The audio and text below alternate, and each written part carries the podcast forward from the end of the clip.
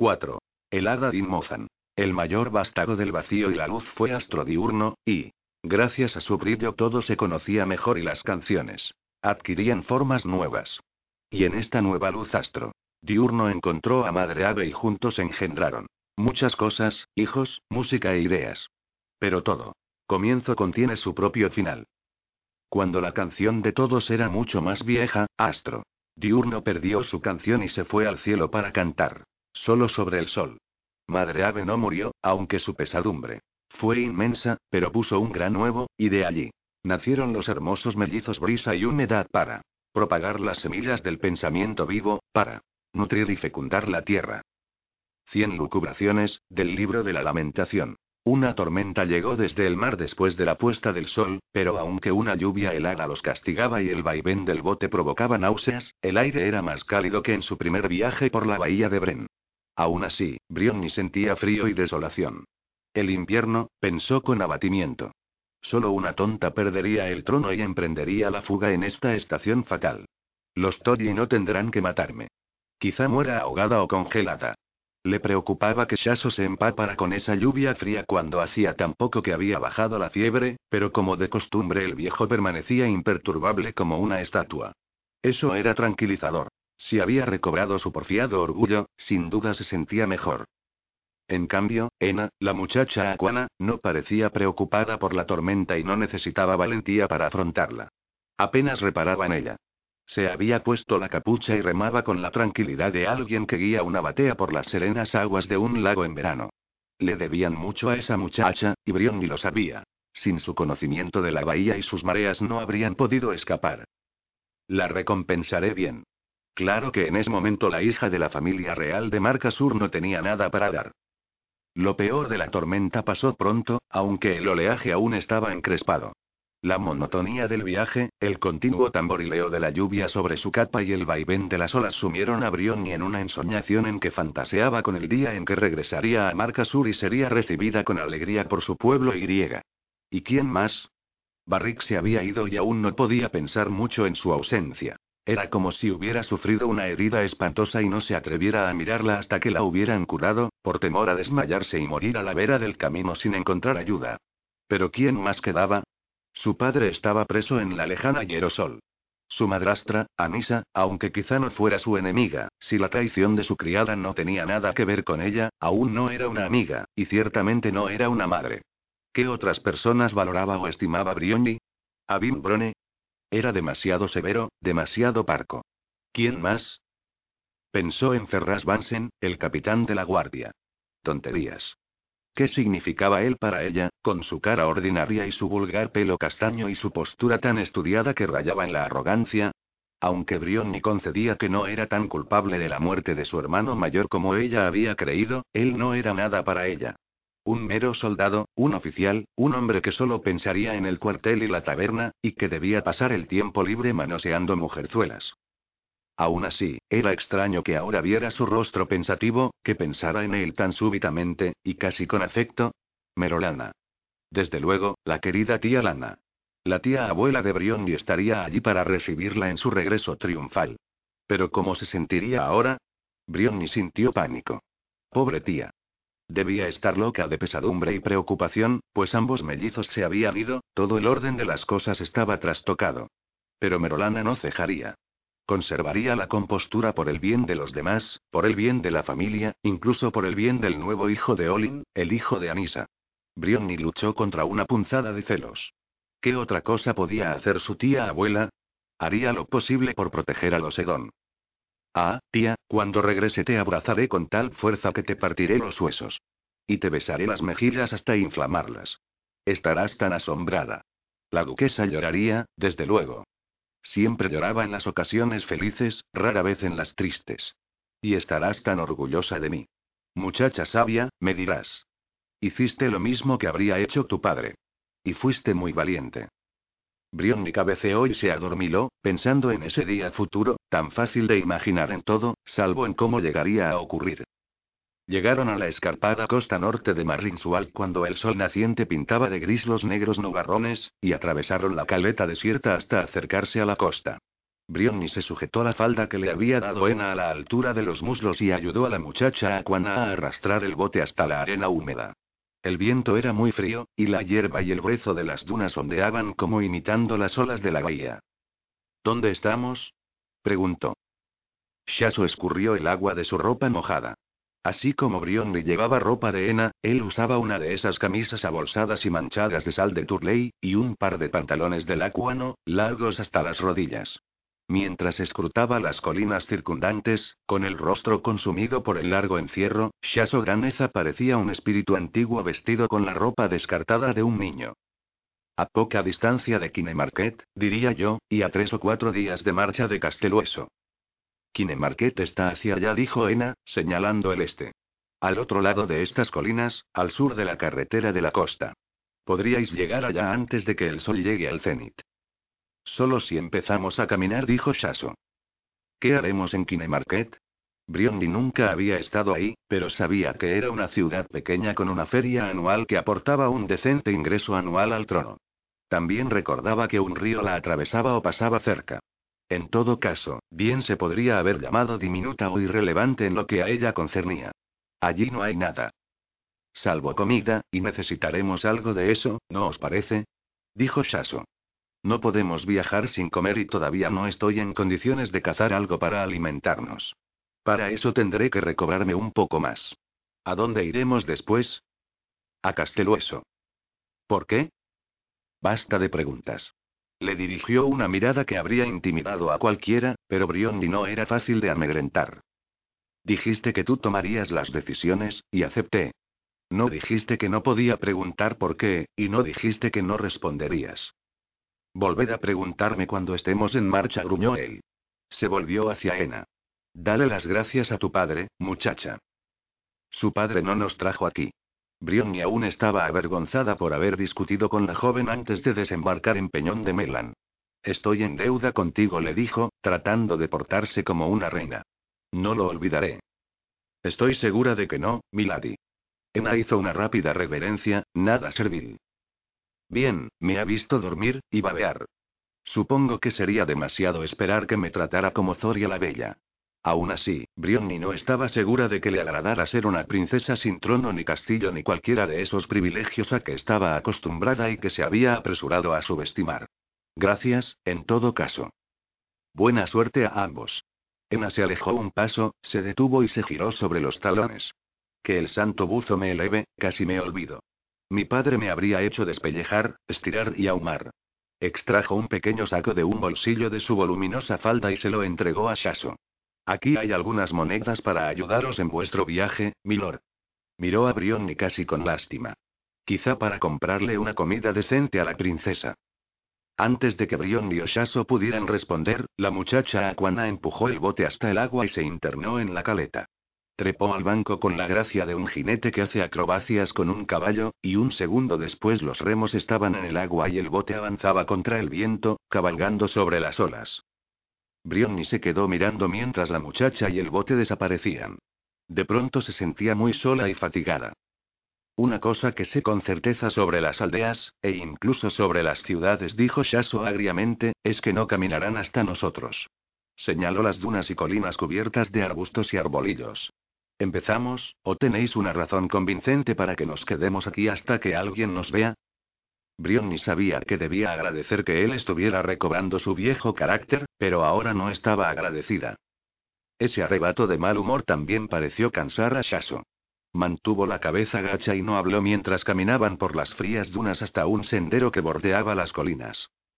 Brionni quería preguntar por qué iban a Castelueso, que era la principal ciudad de Marlinswalk, pero aún así no era gran cosa, y qué planes tenía para cuando llegaran allí, pero prefirió reservar sus fuerzas para caminar. El viento, que al principio les soplaba en la espalda, había cambiado y les azotaba la cara con fuerza irritante, frenándolos a cada paso. Los nubarrones estaban tan bajos que Brionni tenía la impresión de que podía clavarles los dedos si estiraba el brazo. Agradecía las gruesas capas de lana que les habían dado los acuanos, pero aún estaban mojadas por la lluvia y pesaban como plomo. Sus vestidos cortesanos, a pesar de sus incomodidades, de pronto no parecían tan odiosos. Al menos eran secos y cálidos. Al cabo de una hora Briondi empezó a ver indicios de habitantes. Chozas en las cimas, rodeadas por árboles. Echaban humo por los orificios del techo o las torcidas chimeneas, y Brionni rompió su largo silencio para preguntarle a Shaso si no podían detenerse en alguna para calentarse. Él negó con la cabeza. Cuanta menos gente haya, mayor será el peligro de que alguien nos recuerde. En Don Toddy y sus hombres ya sospecharán que nos hemos alejado del castillo, y pronto harán preguntas en todos los poblados costeros de la bahía de Bren. Somos una pareja inusitada, un hombre de tez negra y una muchacha de tez clara. Es solo cuestión de tiempo hasta que alguien que nos haya visto se encuentre con agentes de Endon. Pero nos habremos ido. Tenemos que escondernos en alguna parte. ¿Queréis informar a los Toddy que pueden dejar de buscar en el castillo y las demás tierras circundantes y concentrarse en un solo lugar, como Marlinswalk? Al pensar en un contingente de hombres armados que batían la campiña, Briondi tembló y apresuró el paso. Pero al fin alguien tendrá que vemos si vamos a Castelhueso u otra ciudad. Las ciudades están llenas de gente. Por suerte. Quizás sea nuestra única esperanza. Es más improbable que se fijen en nosotros en un lugar muy poblado, Alteza, sobre todo si hay gente de mi raza. Y basta de charla por ahora. Bajaron por el borde de un valle. Cuando llegaron al ancho río que zigzagueaba en el fondo, Shaso decidió que podían tomarse un tiempo para beber. También encontraron algunas casas más, sencillos edificios de piedra sin argamasa y con techo de paja, pero tan desperdigados que Brion ni dudaba que un hombre pudiera ver la casa de su vecino a plena luz del día y con cielo despejado. Una cabra bailaba en un corral, quizá protestando por el frío, y comprendió que era el primer sonido familiar que oía en largo tiempo. Con el transcurso de las horas pasaron por varias aldehuelas pero no se detuvieron en ninguna, y llegaron a Quinemarquet al terminar la mañana, cruzando por un sitio donde el río se angostaba y el trabajo de los lugareños había transformado un afortunado amontonamiento de piedras en un puente. Quinemarquet era un poblado próspero de respetable tamaño, y la forma de nabo de la cúpula de un templo asomaba sobre sus murallas bajas. Shaso decidió permanecer escondido en los árboles de las afueras mientras Brionni iba a comprar comida con una de las monedas que les había dado Turley, una pieza de plata con la efigie del rey en Ander de Sian, una moneda tan pequeña que Brionni estaba segura de que le habían rebanado la mitad del metal original. Lamentó recordar que una vez había declarado que no solo había que apalear en la plaza pública a los que envilecían las monedas, sino infligir el mismo castigo a los que contribuían a hacerlas circular. Ahora lo veía de otro modo, pues otra persona se había encargado de envilecer la moneda y ella la necesitaba para comprar comida. Primero ensuciaos un poco más. Shaso le dibujó una línea de mugre en la cara. Ella trató de apartarse. Adelante, hacedlo vos. Parte del trabajo ya está hecho, de todos modos, gracias a la caminata de esta mañana. Se frotó un poco más, pero al recorrer el lodoso sendero que conducía a las puertas del poblado, esperando perderse en la multitud que se dirigía al mercado, comenzó a temer que hubieran pensado poco en el modo de ocultar su identidad. Ese vestido remendado y unas manchas de roña en las mejillas no podían engañar a mucha gente. Su rostro, pensó con extraño orgullo, debía ser más famoso que el de cualquier otra mujer en el norte. Pero ahora sería fatal que la reconocieran. Y aunque trataba de agachar la cabeza, las primeras personas con que se cruzó al ir hacia la puerta la miraron despacio y con desconfianza, pero al cabo comprendió que ese hombre y esa mujer se fijaban en ella solo porque la mayoría de los viajeros estaban bien vestidos y limpios para el mercado. Brion era una forastera sucia, no una forastera común. Que los tres te brinden un buen día, dijo la mujer. Aferraba con fuerza a su hijo boquiabierto, como si Brion ni pudiera robarlo. Y feliz día del huérfano. Igualmente. El saludo la sorprendió. Casi se había olvidado de los festivos, pues en víspera de invierno su mundo se había desmoronado. No había tenido festejos ni regalos de Año Nuevo, y ahora debía faltar solo una decena para que. Qué extraño era haber perdido no solo el hogar sino una vida entera. No se volvió para mirar al hombre y la mujer cuando se alejaron, pero supo que ellos se habían vuelto para mirarla a ella, preguntándose qué clase de bicho raro era. Susurrad a gusto, pues. Ni siquiera podéis imaginar la extraña verdad.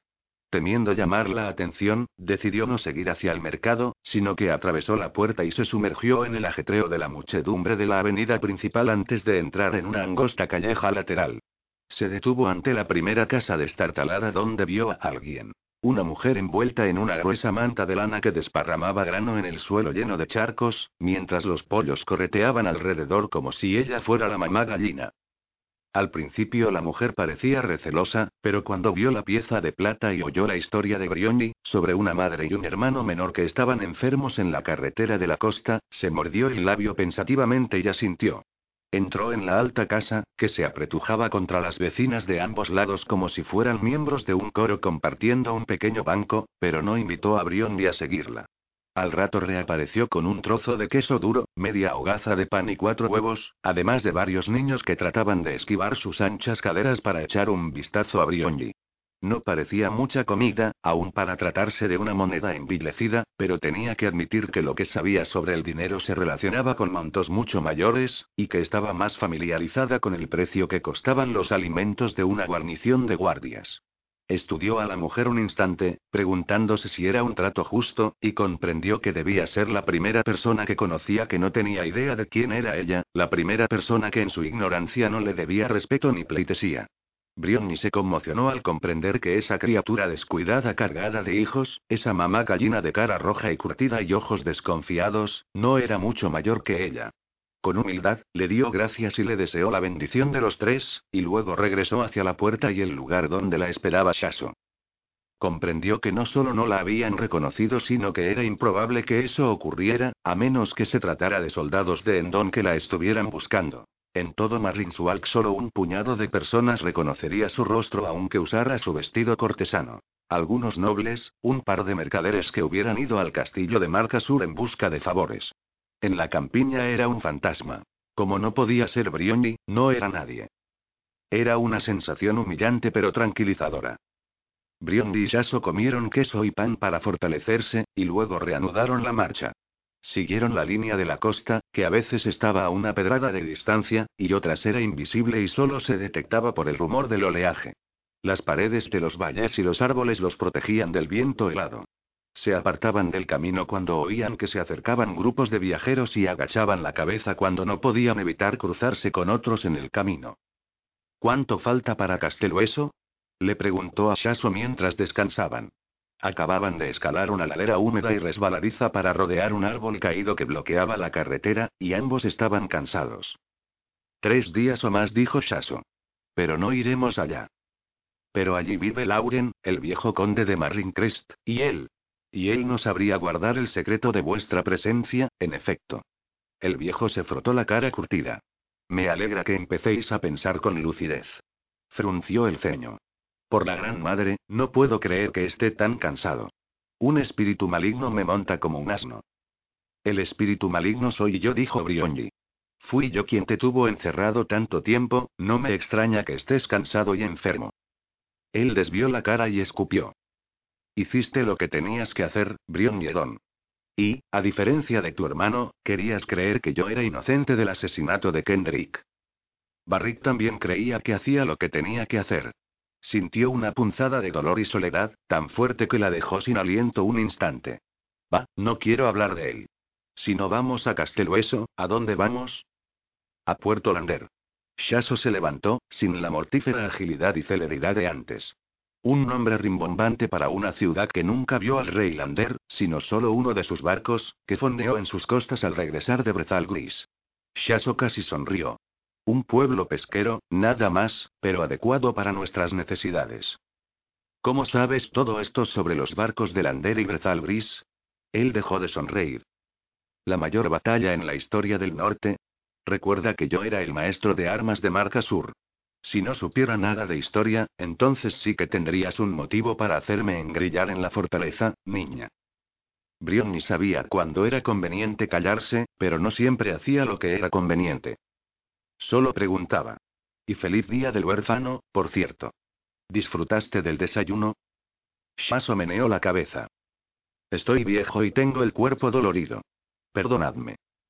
Ahora había logrado hacerla sentir mal de nuevo. A su manera, era tan difícil discutir con él como con su padre. Y eso agudizó su sensación de soledad. Estás perdonado fue todo lo que dijo. Al caer la tarde, cuando habían dejado Kinemarket muy atrás y pasaban frente a cabañas que despedían olor a humo, Brionni volvió a sentir hambre. Ya habían sorbido los huevos, pero Shasu había conservado la mitad del pan y del queso y a ella le costaba pensar en otra cosa que no fuera comer. A lo sumo, pensaba en taparse con un abrigado cubrecama en el castillo, y escuchar el viento y la lluvia que ahora le estropeaban el día. Se preguntó dónde dormirían esa noche, y si Shaso reservaría la última porción de queso para la cena. No sería motivo para alegrarse. Mírame. Soy una niña consentida, se reprochó. Piensa en Barrick, que se encuentra en un frío campo de batalla o algo peor. Piensa en tu padre, encerrado en una mazmorra. Y mira a Shaso. Hace tres días estaba encadenado, muerto de hambre, sangrando por culpa de los grilletes de hierro. Ahora está exiliado por mi causa, caminando a mi lado, y tiene 40 años más que yo. Eso solo contribuyó a abatirla más. El camino que habían seguido por tanto tiempo, apenas una huella trazada por los caminantes, se ensanchó un poco y comenzó a alejarse de la costa.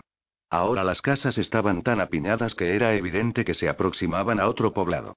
Veía la vida del lugar aún en el crepúsculo, los hombres que regresaban de los campos con sus chaquetones de lana, llevando leña para el fuego, mujeres llamando a los niños, jóvenes arreando ovejas hacia los corrales. Todos parecían ocupar un lugar en el cuidadoso orden de los dioses, y sus hogares y sus vidas, aunque humildes, tenían sentido. Por un instante Brionni pensó que rompería a llorar. Pero Shaso no se detuvo para cavilar sobre las certidumbres de la vida rústica, y andaba deprisa, como un caballo que regresa a la cuadra para recibir su forraje de la noche, así que tuvo que apresurarse para seguirle el paso. Ambos se ocultaban la cara con la capucha, pero así lo hacían todos con ese tiempo. La gente que entraba o salía del asentamiento ribereño apenas los miraba al pasar. El sendero subía por el costado del valle, y el río ya era solo un murmullo entre los árboles.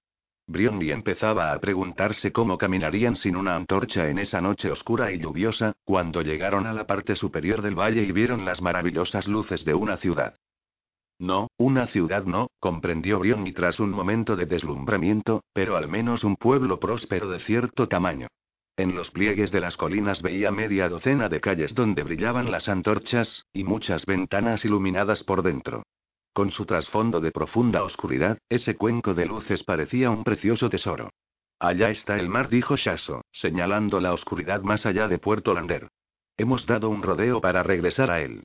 Aquí el camino es ancho, pero cuidado. Es zona de pantanos. A pesar de que el terreno era peligroso a ambos lados del camino, anduvieron deprisa para aprovechar la menguante luz.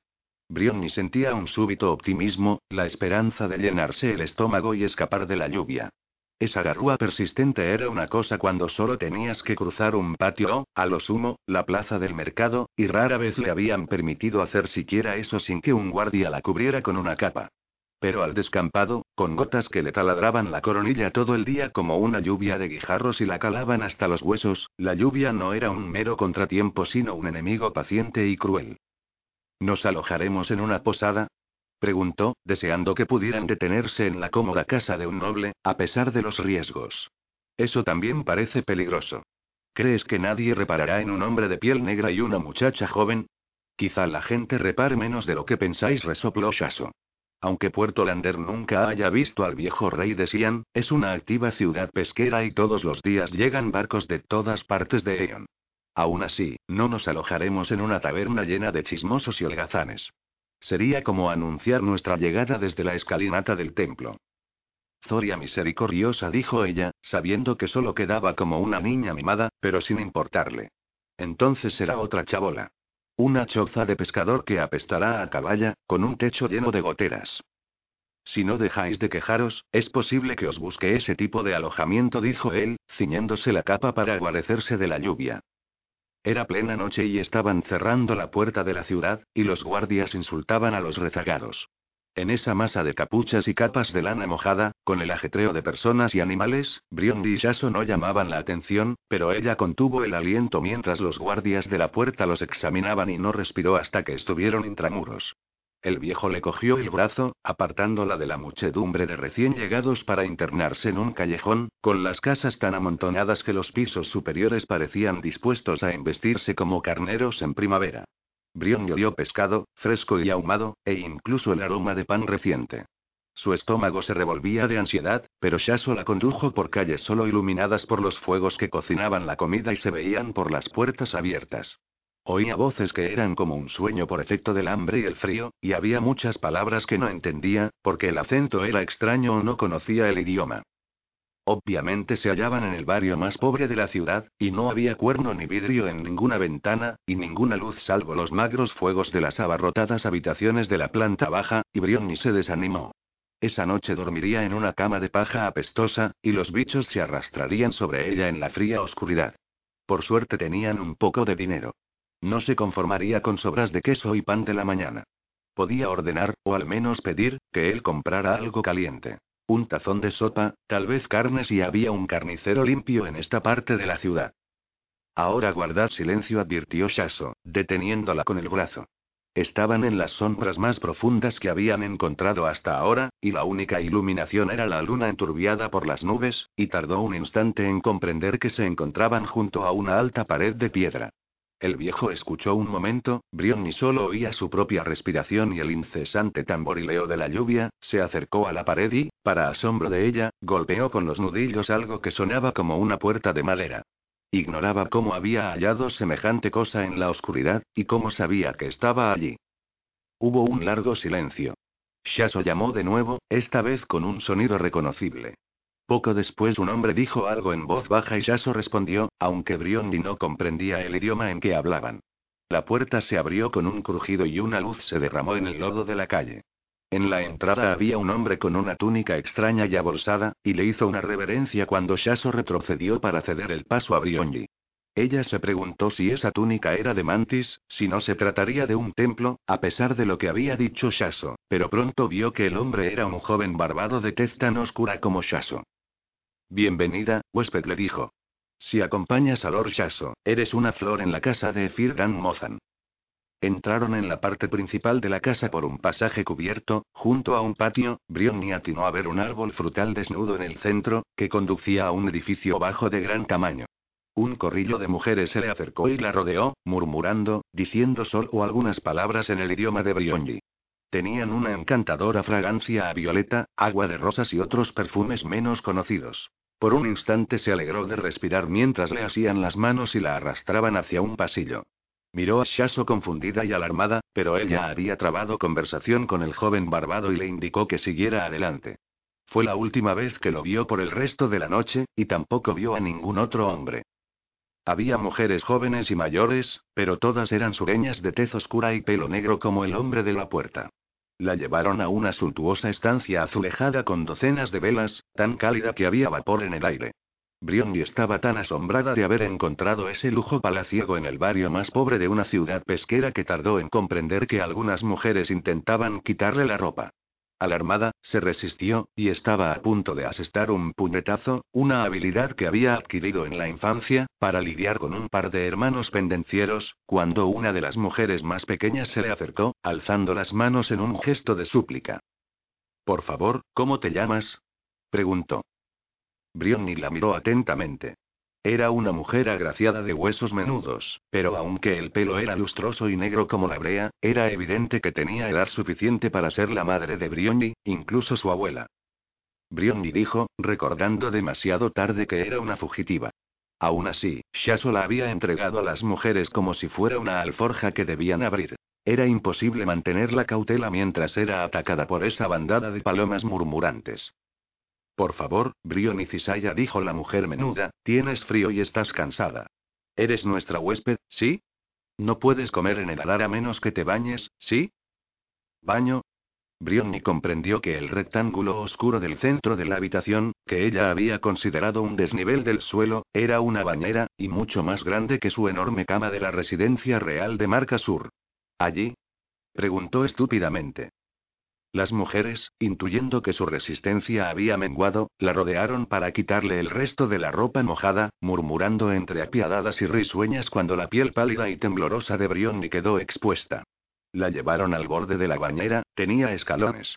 Y luego, asombrándola aún más, varias mujeres se desnudaron y entraron con ella. Ahora entendía por qué la bañera era tan grande. El contacto del agua caliente casi le provocó un desmayo, pero cuando se adaptó y se acostumbró fue presa de una profunda languidez, y casi se durmió. Las mujeres rieron, enjabonándola y fregándola de un modo que habría considerado indebidamente íntimo si hubieran sido Rose y Moina, que la conocían hacía años, pero por algún motivo no le dio importancia. Hacía calor en el baño, y el calor era una bendición, y el aroma de los óleos perfumados en el aire húmedo la hacía sentir como si flotara en una nube estival. Fuera del baño, envuelta en una gruesa bata blanca como la que usaban las mujeres, la llevaron a una habitación llena de cojines. En el centro había un brasero con fuego. También aquí ardían muchas velas, y las llamas ondulaban mientras las mujeres iban y venían, hablando en voz baja, riendo, algunas cantando. ¿He muerto? Se preguntó, sin creerlo de veras. ¿Así será la corte de zona en el cielo? La sentaron entre los cojines y la mujer mayor le llevó comida. Las demás susurraron fascinadas, como si fuera un honor inusitado. El cuenco estaba lleno de fruta y un cereal cocido que no reconoció, con trozos de ave asada encima, y Brionni se acordó de la mujer de Kinemarket, con sus corros de pollos y niños.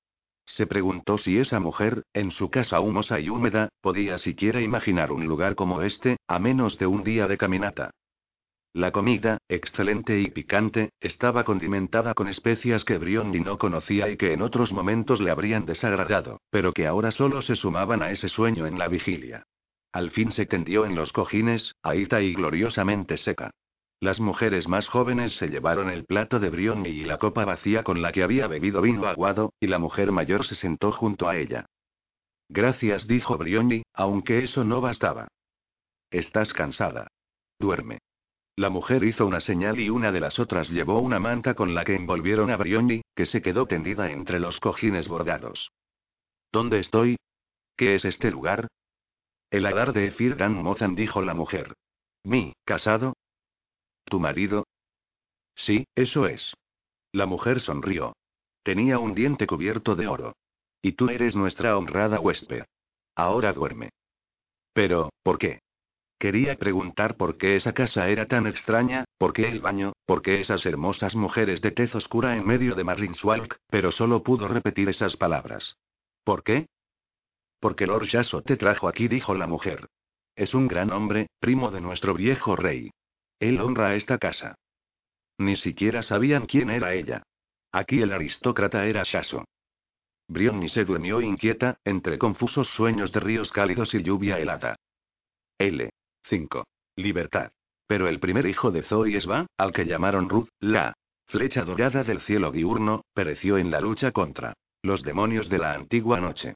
Su hijo menor Esberos, señor del crepúsculo, poseyó a Marion llena, viuda de Ruth, y juró que sería un verdadero padre para Ruth, hijo de Ruth, pero en cambio envió una nube venenosa al esconderijo de montaña donde Onyena había ocultado a Ruth, y el niño enfermó y murió.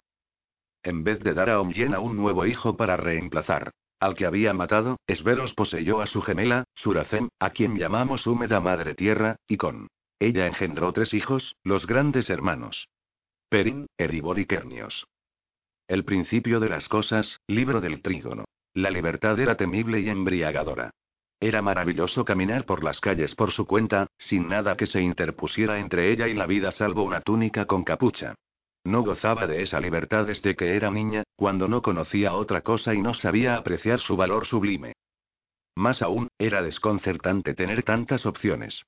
En ese momento, Kinitan no sabía si regresar a la calle mayor que serpenteaba por Onir Soteros, el vecindario que estaba detrás del puerto de Calcas, y que había considerado su hogar durante casi un mes, o si seguir internándose en la gran ciudad por calles sinuosas, para expandir su zona de conquista como lo hacía casi todos los días.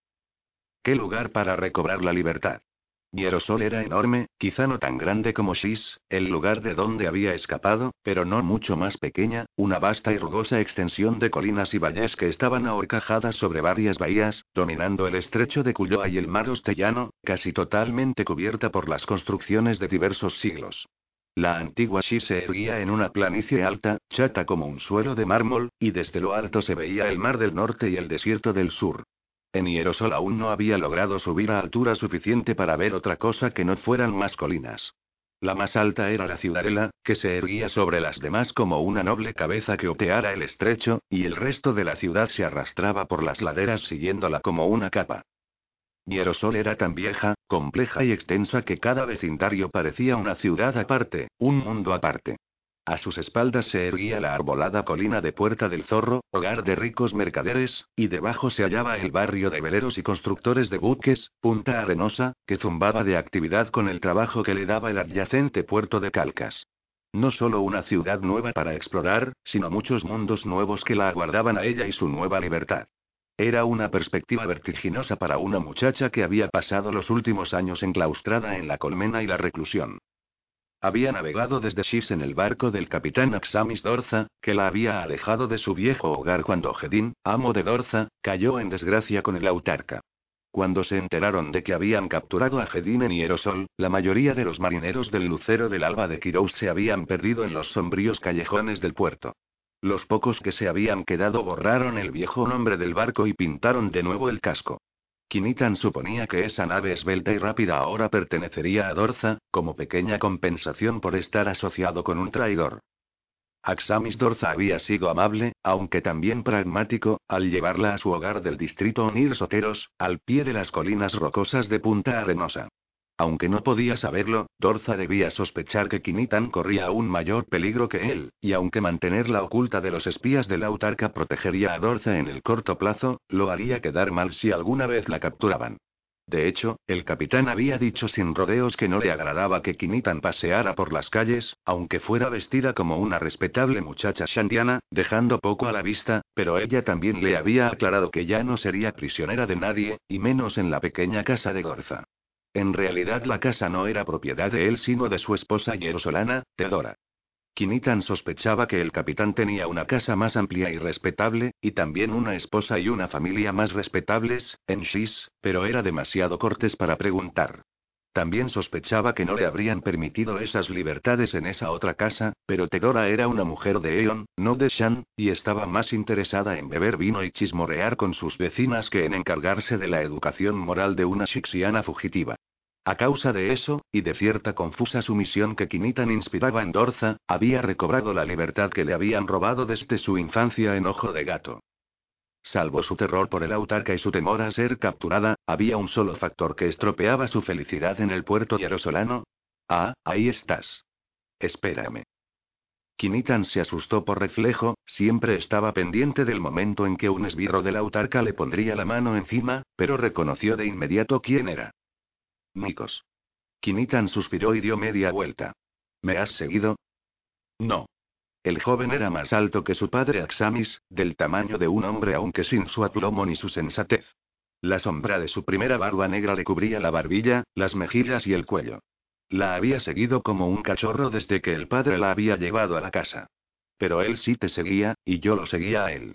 Nico señaló al niño silencioso que se había acercado a Kinitan sin que ella le oyera. Palomo. Dijo ella, frunciendo el ceño. Debías quedarte en cama hasta ponerte bien. El chico mudo sonrió y sacudió la cabeza. Tenía la cara más pálida que de costumbre, y una pátina de sudor le cubría la frente. Puso las palmas hacia arriba para demostrar que consideraba que estaba demasiado sano como para quedarse en casa. ¿A dónde vas, Kinitan? preguntó Nikos. No me llames por ese nombre. No iba a ninguna parte. Estaba pensando, disfrutando del silencio. Ahora ya no. Nikos era inmune a esos sarcasmos. Han llegado algunos buques grandes de Shis. ¿Quieres ir al puerto para mirarlos? Quizá conozcas a algunas personas de a bordo. No podía haber una idea más absurda ni más peligrosa.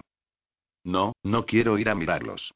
Ya te he dicho que no tengo nada que ver con nadie del sur, y también te lo ha dicho tu padre. Nada. ¿Te enteras? Ahora él parecía un poco compungido, pues esa réplica cortante había atravesado su coraza de desinterés en todo lo que fuera ajeno a su pequeño entorno. Pensé que podría gustarte, dijo con osquedad. Que quizás sintieras nostalgia. Kinitan se armó de paciencia.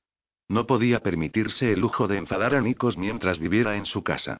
El problema era que el muchacho estaba prendado de ella. Era ridículo sufrir las atenciones no deseadas de un chico desmañado de su misma edad cuando solo semanas atrás el mayor rey del mundo la había mantenido encerrada en la reclusión, amenazando de muerte a cualquier hombre entero que osara mirarla, pero estaba aprendiendo que la libertad tenía su precio. Dejó que Nikos la siguiera mientras subían por las sinuosas calles de la colina de Puerta del Zorro a la sombra de las viejas murallas de la ciudadela, en las alturas llenas de azafranes donde las tiendas y tabernas cedían el paso a las viviendas de los ricos, bonitas residencias de yeso blanco con altas paredes que ocultaban jardines y patios sombreados, aunque todos estos secretos se podían ver desde las calles de arriba, de modo que cada nivel de la sociedad estaba expuesto a la inspección de sus vecinos más pudientes. Estas casas, a pesar de su tamaño y su belleza, estaban apiñadas a lo largo de las calles ondulantes como conchas abandonadas al retirarse la marea.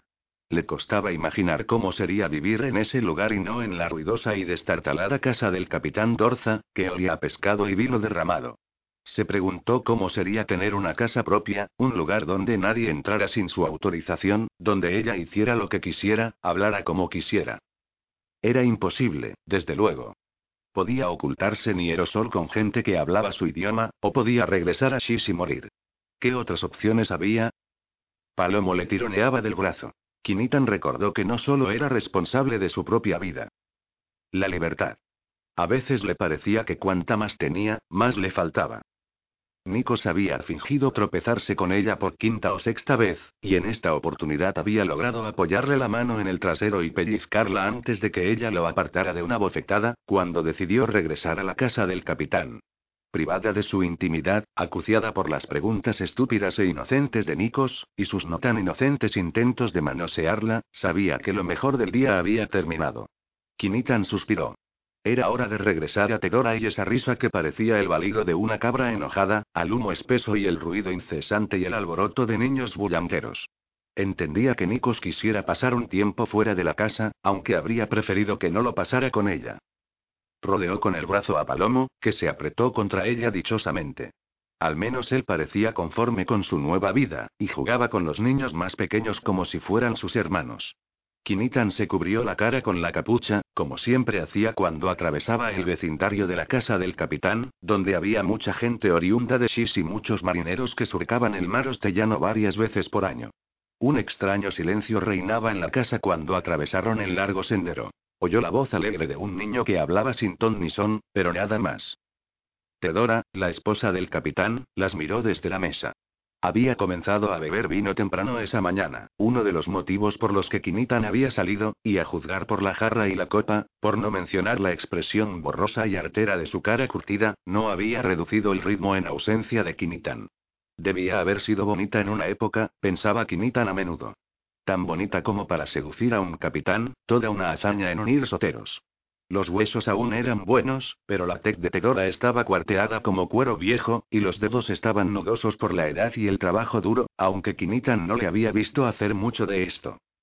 Te está esperando. Tedora señaló el dormitorio, con una sonrisa agria en la cara. Torza. Quiere verte. ¿Qué? Al principio Kinitan no entendió. Tedora la enviaba a la alcoba para que fuera la concubina del amo, Luego cayó en la cuenta de que en una casa tan pequeña el dormitorio era el único lugar donde se podía conversar a solas. A veces Dorza llevaba a sus tripulantes allí para hablar sobre asuntos del barco y su involuntario exilio. Sintió un frío en las entrañas. ¿Una conversación a solas? Creía saber lo que él quería, y hacía días que lo temía. Axamis Dorza, que debía encargarse de alimentar a dos personas que no tendrían que haber sido su responsabilidad, querría desposarla con el joven Nikos, para incluirla en la familia y así obligarla a trabajar. Kinitan no tenía duda de que era idea de Tedora. Sí, como ella sospechaba, Dorza tenía otra familia en Shis, estaría más que dispuesto a hacerlo, con tal de mantener la paz en su puerto yerosolano. Sintió frío en el corazón, no solo en el estómago. ¿Querías hablarme? Preguntó en cuanto cerró la frágil puerta. La habitación estaba en penumbra, pues solo una pequeña lámpara de aceite ardía sobre el gran baúl que Dorza usaba como mesa. La forma que estaba allí se movió, pero tan lenta y extrañamente que Kinitan tuvo que contener un grito, como si la hubieran encerrado con un animal salvaje. El capitán alzó la vista. El rostro, normalmente tan estilizado como un barco, parecía haber perdido los huesos, con el mentón hundido en el pecho, los ojos casi invisibles bajo las cejas. He estado hablando, dijo Dorza lentamente. Con hombres recién llegados de Shis. Se olía el aliento a vino desde lejos. ¿Por qué no me contaste quién eras? Sintió otra clase de frío. Nunca te mentí, dijo, aunque esa era otra mentira. Se preguntó si estarían muriendo abejas sagradas en el templo de la colmena, pues se decía que así ocurría cuando una acolita faltaba a la verdad o tenía un pensamiento impuro. Si eso es cierto, debo haber matado a la mitad de esas pobres abejas. Cuánto he pecado en este último año, tan solo para salvar la vida. No me contaste todo. Yo sabía que eras, el capitán bajó la voz. Sabía que eras la querida de Jedin. Pero no entendía, Nunca fui la querida de Jedin, dijo Kinitan, tan furiosa que no se dejó intimidar por la expresión huraña de Axamis Dorza. Él intentó seducirme, puso mi vida en peligro. No yació conmigo. Ningún hombre lo ha hecho. Bien, eso no importa, dijo Dorza, un poco sorprendido por esa declaración. El meollo del asunto es que has escapado de la reclusión de la autarca. Ella recobró el aliento. Es verdad. De lo contrario, me habrían entregado a Mokor estrangulados aunque no había hecho nada malo. Dorza se incorporó, tambaleándose. Pero me has asesinado. Rugió. En absoluto, capitán Dorza. No has hecho nada, y puedes decirlo. Aceptaste como pasajera a una joven por orden de tu amo, sin saber que tu amo había caído en desgracia, y sin saber nada sobre la joven. Él se acercó a trompicones, irguiéndose sobre ella como un árbol a punto de derrumbarse. Nada malo. Por los ardientes testículos de Nusash. ¿Crees que a la autarca le importará? ¿Crees que aplacará a sus verdugos y les dirá que no soy un mal hombre, que me dejen volver a mi vida normal? Embustera. Zorra desalmada. El capitán estiró la mano y le aferró el brazo con tal fuerza que ella no pudo escapar, aunque él apenas lograba tenerse en pie. No hice nada malo. Insistió Kinitan. Pongo a Nusas por testigo, era una virgen a quien se llevaron del templo de la colmena, y Jedim vino a verme en la reclusión y me dijo que estaba enamorado de mí. ¿Es culpa mía que ese pobre idiota estuviera loco? Dorza alzó la temblorosa mano libre para pegarle, pero la bajó. Le soltó el brazo y volvió tambaleándose a la silla. Entonces ese cabrón de Jedín me ha destruido, tal como si me hubiera disparado con un mosquete. De nuevo volvió sus ojos inflamados hacia Kinitan. Lárgate. Márchate a casa y llévate a ese chico idiota. No me importa a dónde vayáis. No quiero volver a oír tu nombre. Cuando los hombres de la autarca vengan a decapitarme y sometan a mi esposa y mis hijos a la esclavitud, procuraré contarles lo que me has dicho.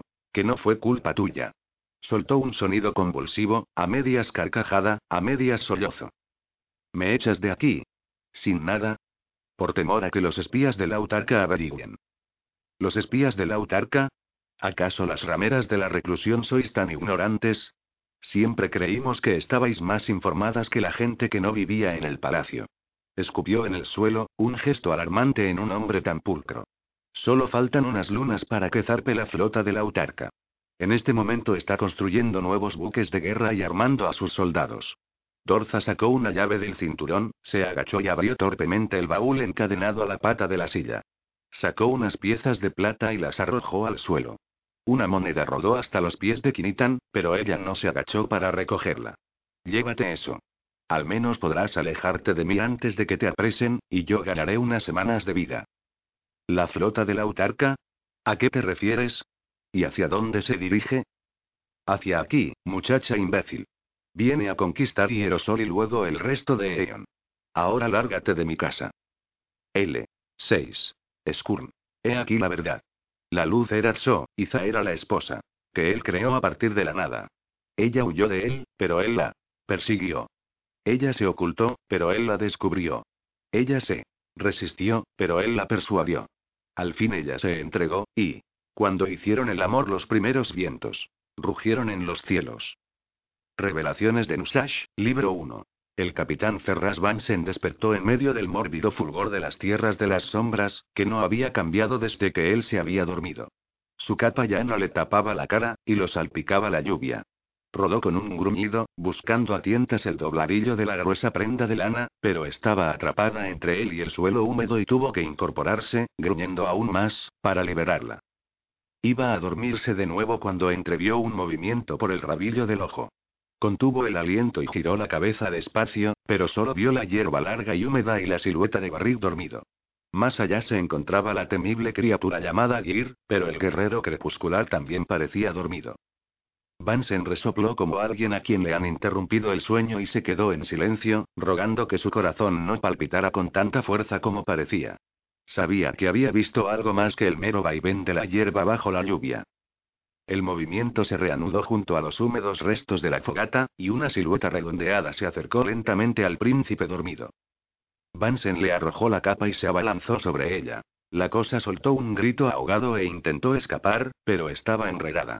Vansen rodó por el suelo húmedo sobre los codos y las rodillas y logró capturarla antes de que volviera a perderse en la oscuridad. Mientras la apresaba con la lana mojada, descubrió que era más pequeña de lo que había temido y asombrosamente liviana, floja como un manojo de varillas envuelto en tela. No tenía que hacer fuerza para retenerla. La criatura cautiva lanzó un chillido de terror que parecía el grito de un niño. Por sus forcejeos, Vansen notó que era una especie de ave, con alas de gran tamaño. Mientras trataba de protegerse la cara de ese pico amenazador, otra cosa se lanzó hacia él, sorprendiéndolo de tal modo que ni siquiera luchó cuando le arrancaron el ave de las manos. Cuando Vansen pudo volver la cabeza, el crepuscular Gir apretaba un macizo cuchillo de bordes dentados contra la garganta de la criatura, mientras el pájaro pataleaba y daba gritos de temor casi humanos. Ferraz Vansen vio que era un cuervo, negro con algunas manchas blancas que parecían gotas de pintura, pero Vansen le prestó poca atención. Estaba aterrado y asombrado por la súbita aparición del cuchillo de Gir, y avergonzado de su incompetencia. Gran Perin, siempre lo tuvo. Pudo habernos asesinado en cualquier momento. ¿Cómo lo pasé por alto? Pero no pudo ignorar más al pájaro, porque éste empezó a hablar. No nos matéis, amos. Graznó con silbidos, pero las palabras eran claras. Nunca volveremos a molestaros. Solo teníamos hambre. Puedes hablar, dijo Vansen, aceptando lo obvio. El cuervo lo miró con un brillante ojo amarillo, abriendo y cerrando el pico para recobrar el aliento. Así es, y con gran dulzura, si nos dais la oportunidad, amos. El príncipe Barrick se incorporó. Con el pelo desaliñado y los ojos hinchados, parecía solo un muchacho soñoliento, no un príncipe enigmático. ¿Por qué estáis golpeando a un pájaro? Entornó los ojos. Tiene manchas. ¿Será bueno para comer? No, amo. Dijo el cuervo, luchando en vano. Se veían manchas de piel gris en los sitios donde había perdido las plumas, y esto le daba un aire aún más patético. Soy desabrido e indigesto. Bazofia. Gir cambió de posición para aquietar al pájaro y se dispuso a matarlo. No. Dijo Vansen. Déjalo en paz. ¿Por qué? preguntó el príncipe. Gir dice que es viejo y morirá pronto, de todos modos, y nos estaba robando. Habla nuestro idioma. Como muchos otros ladrones, dijo el príncipe de buen humor. Así es, Jadeo el pájaro, hablo bien la lengua de las tierras del sol. La aprendí en Marca Norte cuando vivía cerca de vuestra gente. ¿Marca Norte? Hacía años que Vansen no oía ese nombre inquietante. ¿Cómo es posible? Hace dos siglos que no viven hombres en Marca Norte, desde que las sombras la cubrieron. Sí, entonces éramos jóvenes. El cuervo aún forcejeaba en vano en la mano de Gir. Teníamos patas lustrosas y articulaciones ágiles, y nuestras garras eran firmes. Vansen se volvió hacia Gir, olvidando que era más difícil comunicarse con él que con el cuervo. ¿Dos siglos de edad? Es posible. El crepuscular hizo el gesto más humano que Vansen le había visto, una especie de sinuoso encogimiento de hombros. El sentido era evidente. Aunque fuera así, ¿qué importancia tenía? Sí, tiene importancia. Vansen sabía que estaba respondiendo a palabras que no se habían dicho, y quizá ni fueran intencionadas, pero no le importaba. En esa tierra de locos, una tierra de animales parlantes y hadas sin rostro, la locura era la única creencia cuerda. Habla como el padre de mi madre, aunque eso no signifique nada para ti. No he oído hablar así desde que era niño. Vansen comprendió que ansiaba conversar con alguien, una charla común, no los misterios elípticos del hechizado príncipe Barrick, cuyas respuestas solo suscitaban más preguntas. Se sentía tan solo que estaba dispuesto a aceptar la compañía de un pájaro. Pero no le convenía aclarar eso todavía. Hasta un pájaro era sospechoso en esas tierras mágicas y traicioneras. ¿Por qué no debemos matarte? preguntó Vansen. ¿Por qué estás husmeando en nuestro campamento? Habla, o le digo que te corte el pescuezo. No. Era medio grito y medio graznido, un sonido angustiante que casi avergonzó a Vansen. Nosotros no teníamos mala intención. Solo hambre.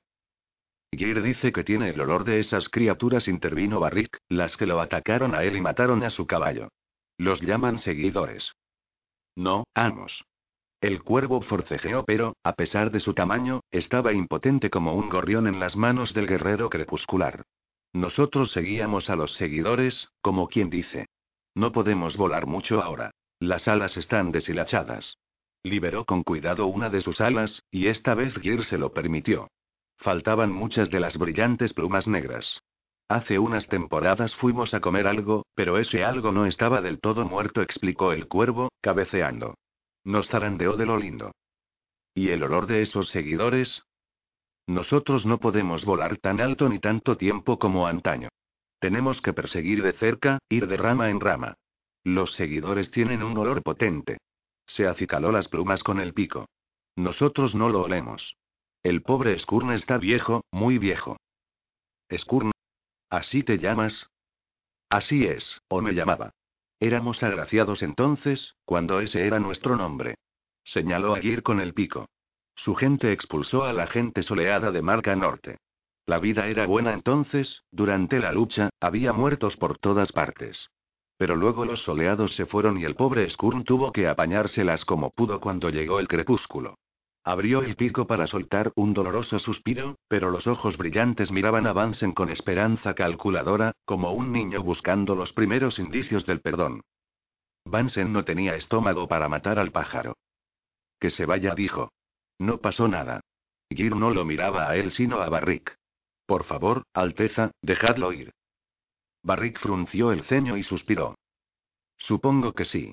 Agitó la mano, revelando restos de sus modales principescos aún bajo esos árboles que goteaban. Déjalo en libertad. En cuanto Gieren vainó el cuchillo, el pájaro se posó en el suelo y dio unos brincos, muy ágil pese a su presunta vejez. Agitaba las alas como si estuviera sorprendido y complacido de conservarlas. Gracias, amos, gracias. Skur nos servirá, hará lo que nos pidáis, encontrará los mejores escondrijos, muertos putrefactos, nidos de aves, incluso en los sitios donde los peces se sumergen en el lodoso fondo. Y comemos muy poco. Ni siquiera os enteraréis de que estamos aquí. ¿De qué habla? preguntó Vansen con irritación. Esperaba que el pájaro se perdiera entre las matas o echara de volar, pero lo había distraído y se había olvidado de observar dónde escondía Geir el cuchillo. Ahora el crepuscular ya no lo empuñaba. Usted lo salvó, capitán, dijo Barrick con frío buen humor. De pronto ya no parecía un muchacho sino un viejo, o un hombre sin edad. El cuervo es suyo. Parece que al fin paladeará el placer de ser amo y señor. Amo y señor, dijo el cuervo, limpiándose el lodo de las plumas pegoteadas con el largo pico negro. Cabeceó con ansiedad. Sí, ahora vosotros sois los amos de Skurn. Nosotros solo os haremos bien. El camino que siguieron por el bosque parecía haber sido una carretera. Solo árboles frágiles y matorrales crecían en él, mientras que los árboles más grandes, la mayoría con hojas afiladas y plateadas que avancen le hacían pensar en puñales, formaban una techumbre, de modo que los caballos andaban con la misma facilidad que si estuvieran en la carretera de Setia o en cualquier otro camino de las tierras de los mortales. Pero aunque la marcha fuera fácil, no era una cabalgada apacible. Vansen empezaba a preguntarse si salvar al jadeante cuervo no sería la peor decisión de los últimos días, solo superada por la de seguir a Barrick a través de la línea de sombra. Rescatado de la muerte, Skurn no dejaba de hablar, y aunque en ocasiones decía algo interesante o útil, Vansen empezaba a pensar que todo habría sido mejor si hubiera dejado que Gear Farol de Tormentas ensartara al pajarraco. Los otros, seguidores y demás, son muy salvajes hoy en día. Skurn cabeceaba, moviéndose continuamente de un lado a otro del cuello del caballo como un gato tratando de encontrar el lugar más cálido para dormir. El caballo se había habituado tanto que prestaba poca atención a esa criatura inquieta, y solo relinchaba en ocasiones, cuando la indignidad era excesiva. Casi no hablan ningún idioma, y desde luego no hablan la lengua de los soleados, a diferencia de nosotros. Mira eso, amo, nunca lo comas ni lo toques. Te transformará las entrañas en vidrio. Y mira esas bayas amarillas. No, no es bazofia, y quedan muy sabrosas con conejo o rata de agua. Nos gustaría probar un buen bocado de eso, si tuviéramos la oportunidad. ¿Sabes que pronto entraremos en la tierra de Juan Cadena? La evitaréis, desde luego. Gente mala. No ama a los elevados y solo alza la mano para alimentarse o derramar sangre. La gente de cadena ama la sangre. Oh, allá hay un pedazo de la antigua muralla. Mira arriba. Buen lugar para huevos. Para Vance en esa cháchara interminable era solo un ruido molesto, como alguien que roncara al otro lado del cuarto, pero esa masa de piedra en ruinas le llamó la atención. Se elevaba a gran altura sobre una mata de espinos, y estaba envuelta en enredaderas que tenían flores color rojo sangre, y hojas gruesas con forma de corazón que se mecían bajo el peso de las gotas de lluvia. ¿Qué dijiste que era? La vieja muralla, amo. No lo dijimos, aunque nos gustaría llamarla por su nombre si lo deseas. Un lugar antaño llamado túmulo de Alin en tu idioma, si no nos engaña la memoria. Un poblado de tu gente. Van se enfrenó el caballo. Las cascadas piedras doradas parecían haber sido abandonadas mucho más de dos siglos atrás. Aún los tramos mejor conservados tenían tantos agujeros como un panal. En muchos lugares habían crecido árboles a través de la muralla y sus raíces arrancaban aún más piedras, como jóvenes cuclillos expulsando a otras crías del nido. El bosque y la humedad incesante desmoronaban la muralla con la eficiencia de una cuadrilla de obreros, tumbando las enormes piedras y desgastándolas como si fueran arena húmeda, eliminando este último vestigio de la presencia de los mortales. ¿Por qué nos hemos detenido? preguntó Barrick. El príncipe había cabalgado junto a Gir toda la mañana, y Vansen no podía dejar de pensar que ambos conversaban sin palabras, que el hombre sin rostro daba instrucciones al príncipe tal como en un tiempo el capitán Donald Murray había dado instrucciones a Vansen. Para mirar esta muralla, Alteza. El pájaro dice que forma parte de una ciudad llamada Túmulo de Alin. Marca Norte debe estar a media jomada de viaje. Vansen sacudió la cabeza, aún asombrado. El antiguo y maldito nombre de Marca Norte le recordaba que lo que había sucedido en Túmulo de Alin podía suceder pronto en todas las ciudades de los mortales, incluso Marca Sur. Increíble, ¿verdad? Barrick se encogió de hombros. No tenían por qué estar aquí.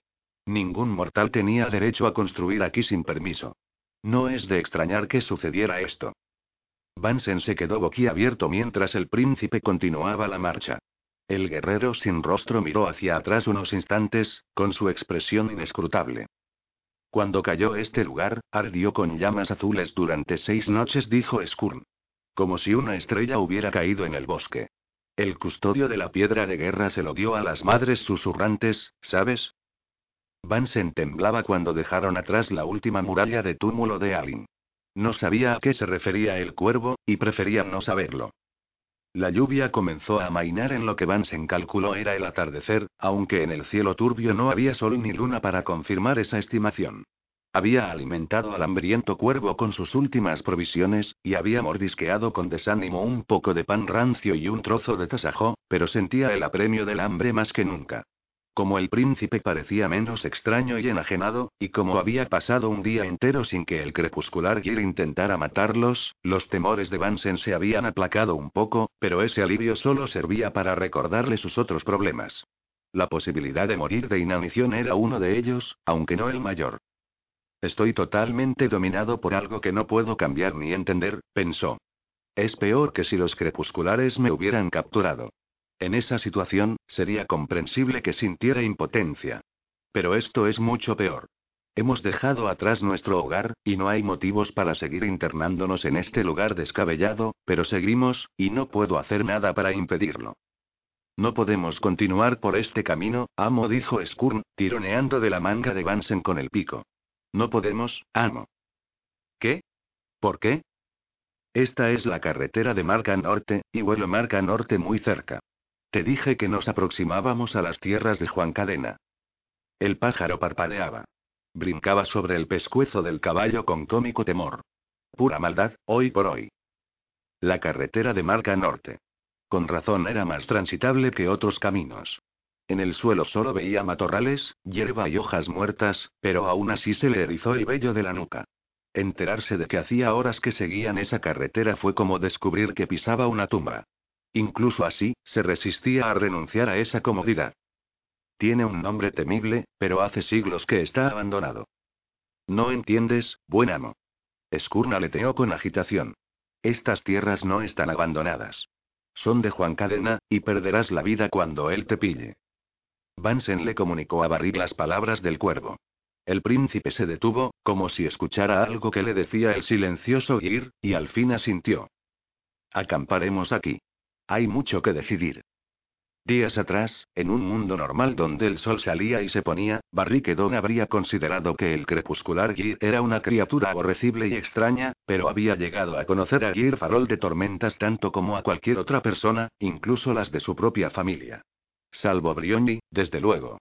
Brioni, su otra mitad, Barrick procuró no pensar en ella. Si quería sobrevivir, debía endurecerse, dejar atrás hasta el más mínimo recuerdo.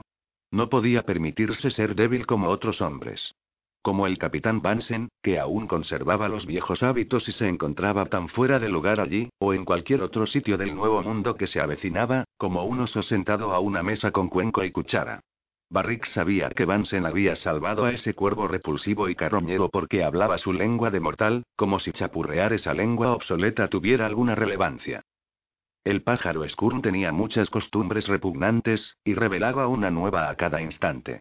Solo había pasado una hora desde que habían acampado y el pájaro ya había mancillado el campamento. Ni siquiera se había alejado para defecar, sino que se había detenido junto al fuego para descargar una sustancia tan húmeda y pestilente como los excrementos de ganso que obstaculizaban la marcha a orillas del estanque de la residencia real. Ahora ese pajarraco repelente estaba agazapado a pocos pasos de Barrick, liquidando ruidosamente a una ratita que había encontrado en los húmedos matorrales, y la cola le colgaba del pico mientras masticaba las ancas. Poco después la rata entera, seguida por la cola, se deslizó por su garganta y desapareció. Skurn eructó. Barrick frunció el ceño. No derroches tu fuego en la furia, le dijo Gir. Y menos por ese personaje. Necesitarás cada chispa, primo. Le susurraba estas palabras dentro del cráneo. No había sonido, ni matices verbales como en la conversación común, pero las palabras tenían un relieve que las identificaba como de Gil y de nadie más. Primo. ¿Por qué me llamas así? Porque compartimos algo. ¿Qué? ¿Qué podríamos compartir? El amor de Nuestra Señora, y la lealtad hacia ella. Ella te saludó tal como tú me salvaste a mí. Me salvaste de, el crepuscular dejó de hablar, o las palabras cambiaron y ya no eran palabras sino una sensación de trueno y lluvia, aterradora como una andanada de flechas. Alteza dijo Bansen, y su voz era como un croar de rana después de la tensa musicalidad del mudo lenguaje de Gir. Creo que debemos escuchar lo que dice el ave. Escuchar. Rezongó Barrick. Escuchar. Es usted quien no sabe escuchar. ¿Cómo podía ese hombre seguir con esos ladridos cuando podía tener palabras y silencio, música y quietud, el rasgueo de la cuerda y también la pausa expectante previa al sonido del laúd? Quizá Barrick fuera injusto. Él había sido tocado por la dama oscura, y el pobre y ferviente Ferraz Vansen no. Me disculpo, capitán dijo, complacido con su magnanimidad. Con razón lo habían escogido en el atestado y caótico campo de batalla, tal como el oráculo de Aris, a quien Perin había encomendado que revelara su mensaje a la humanidad. ¿De qué se trata? ¿Qué dice ese cuervo carroñero? No podemos ir por aquí, dijo el cuervo.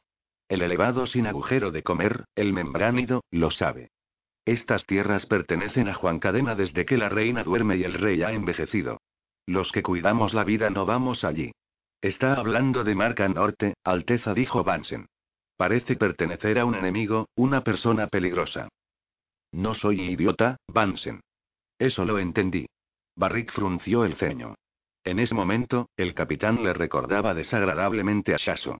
Ese viejo siempre lo estaba juzgando, subestimando, diciendo palabras que parecían razonables pero lo hacían arder de vergüenza. Bien, medio año en el calabozo habría enseñado a Shasu a ser menos orgulloso y despectivo. Una punzada de bochorno, una sensación distante pero dolorosa, le hizo pensar en otra cosa. Shasu había provocado su propia perdición, ¿verdad? Barring no tenía nada que ver. Lo siento, Alteza dijo Bansen con una reverencia, la primera desde que habían cruzado la línea de sombra. Me he extralimitado. Oh, basta. Barrick se había puesto de mal humor. Se volvió a ir y trató de formar palabras en la cabeza para que el otro le entendiera. Era fácil cuando el hombre sin rostro le hablaba primero, como un sueño de vuelo, sin esfuerzo, solo el salto y luego la libertad del aire. ¿De qué habla esta criatura? ¿Es verdad? No lo sé. No he viajado por esta parte de, aquí flotó otra idea que no parecía tener palabras, un caudal de formas difusas que trazaban espirales como la concha de un caracol. Salvo cuando el ejército fue a la guerra, pero nadie habría osado atacamos porque éramos demasiados. Aún así, hay muchos detrás del manto que no aman, de nuevo era una imagen más que una palabra, esta vez una paradójica imagen de torres negras y luz radiante. Solo cuando dejó de brillar en su cabeza, Barrick percibió las palabras que la acompañaban. Kulnakar. ¿Qué es eso? ¿Sois vosotros, vuestro pueblo? Ese es el lugar que hemos transformado en el corazón de nuestro, aquí había una idea que no parecía significar dominio o reino sino historia. Allí es donde los sapientes han asentado sus reales. Los Kar que saben lo que se perdió, y lo que duerme. Barrick sacudió la cabeza. Demasiadas ideas que no entendía flotaban en su mente, aunque al fin había comprendido que una de ellas, Kar, significaba gente como yo, y se refería a los que Barrick aún consideraba hadas. Aún las ideas más claras de Gir eran escurridizas como peces. Necesito saber si lo que dice este pajarraco es importante, dijo. Me has contado que la dama te encomendó una misión. Debes hacer lo que ella pidió. Aunque ignoraba cuál era la misión de Gir, sabía con absoluta certeza que era preciso acatar la voluntad de la mujer oscura. No se me permite ninguna demora, es verdad. Mi misión es vital. Aún así, cuesta creer que un enemigo nuestro se haya fortalecido tanto aquí, un enemigo que considerábamos muerto. Si es cierto, me temo que mi suerte, y quizá la suerte de todo el pueblo, se haya malogrado. Estamos lejos de mi hogar y en tierras peligrosas. Estoy herido, quizá lisiado para siempre, tu compañero tiene mi espada, y no tengo caballo. Barry nunca había percibido tanta pesadez y temor en los pensamientos de Gir. Se asustó de veras, por primera vez desde que el garrote del gigante lo había amenazado y su vieja vida había concluido. No sé qué os ha hecho este crepuscular, Alteza, qué clase de hechizo ha practicado, pero no le devolveré su espada. Quizá finja amistad, pero nos matará si le damos la oportunidad. ¿No recordáis lo que él y los suyos hicieron a los hombres de Marca Sur en el campo de Colcan? ¿No recordáis el cuerpo triturado de Tine Aldrich? El príncipe lo miró fijamente. Ya hablaremos de esto, dijo, y montó a caballo. Ir, con una agilidad que Vansen no pasó por alto, se estaba recobrando rápidamente de heridas que habrían matado a un hombre común, montó detrás del príncipe. Vansen subió a su silla. A diferencia del extraño caballo negro de Barrick, la montura de Vansen empezaba a revelar los efectos de la fatiga, a pesar del largo descanso. Temblaba inquieto mientras Skurn trepaba por la manta con el pico y las garras y brincaba para acomodarse en el pescuezo del animal. Complacido consigo mismo, el pájaro miró en torno como un niño al que le van a hacer un regalo. Los caballos mortales son débiles en este lugar, pensó Vansen. Igual que los hombres mortales.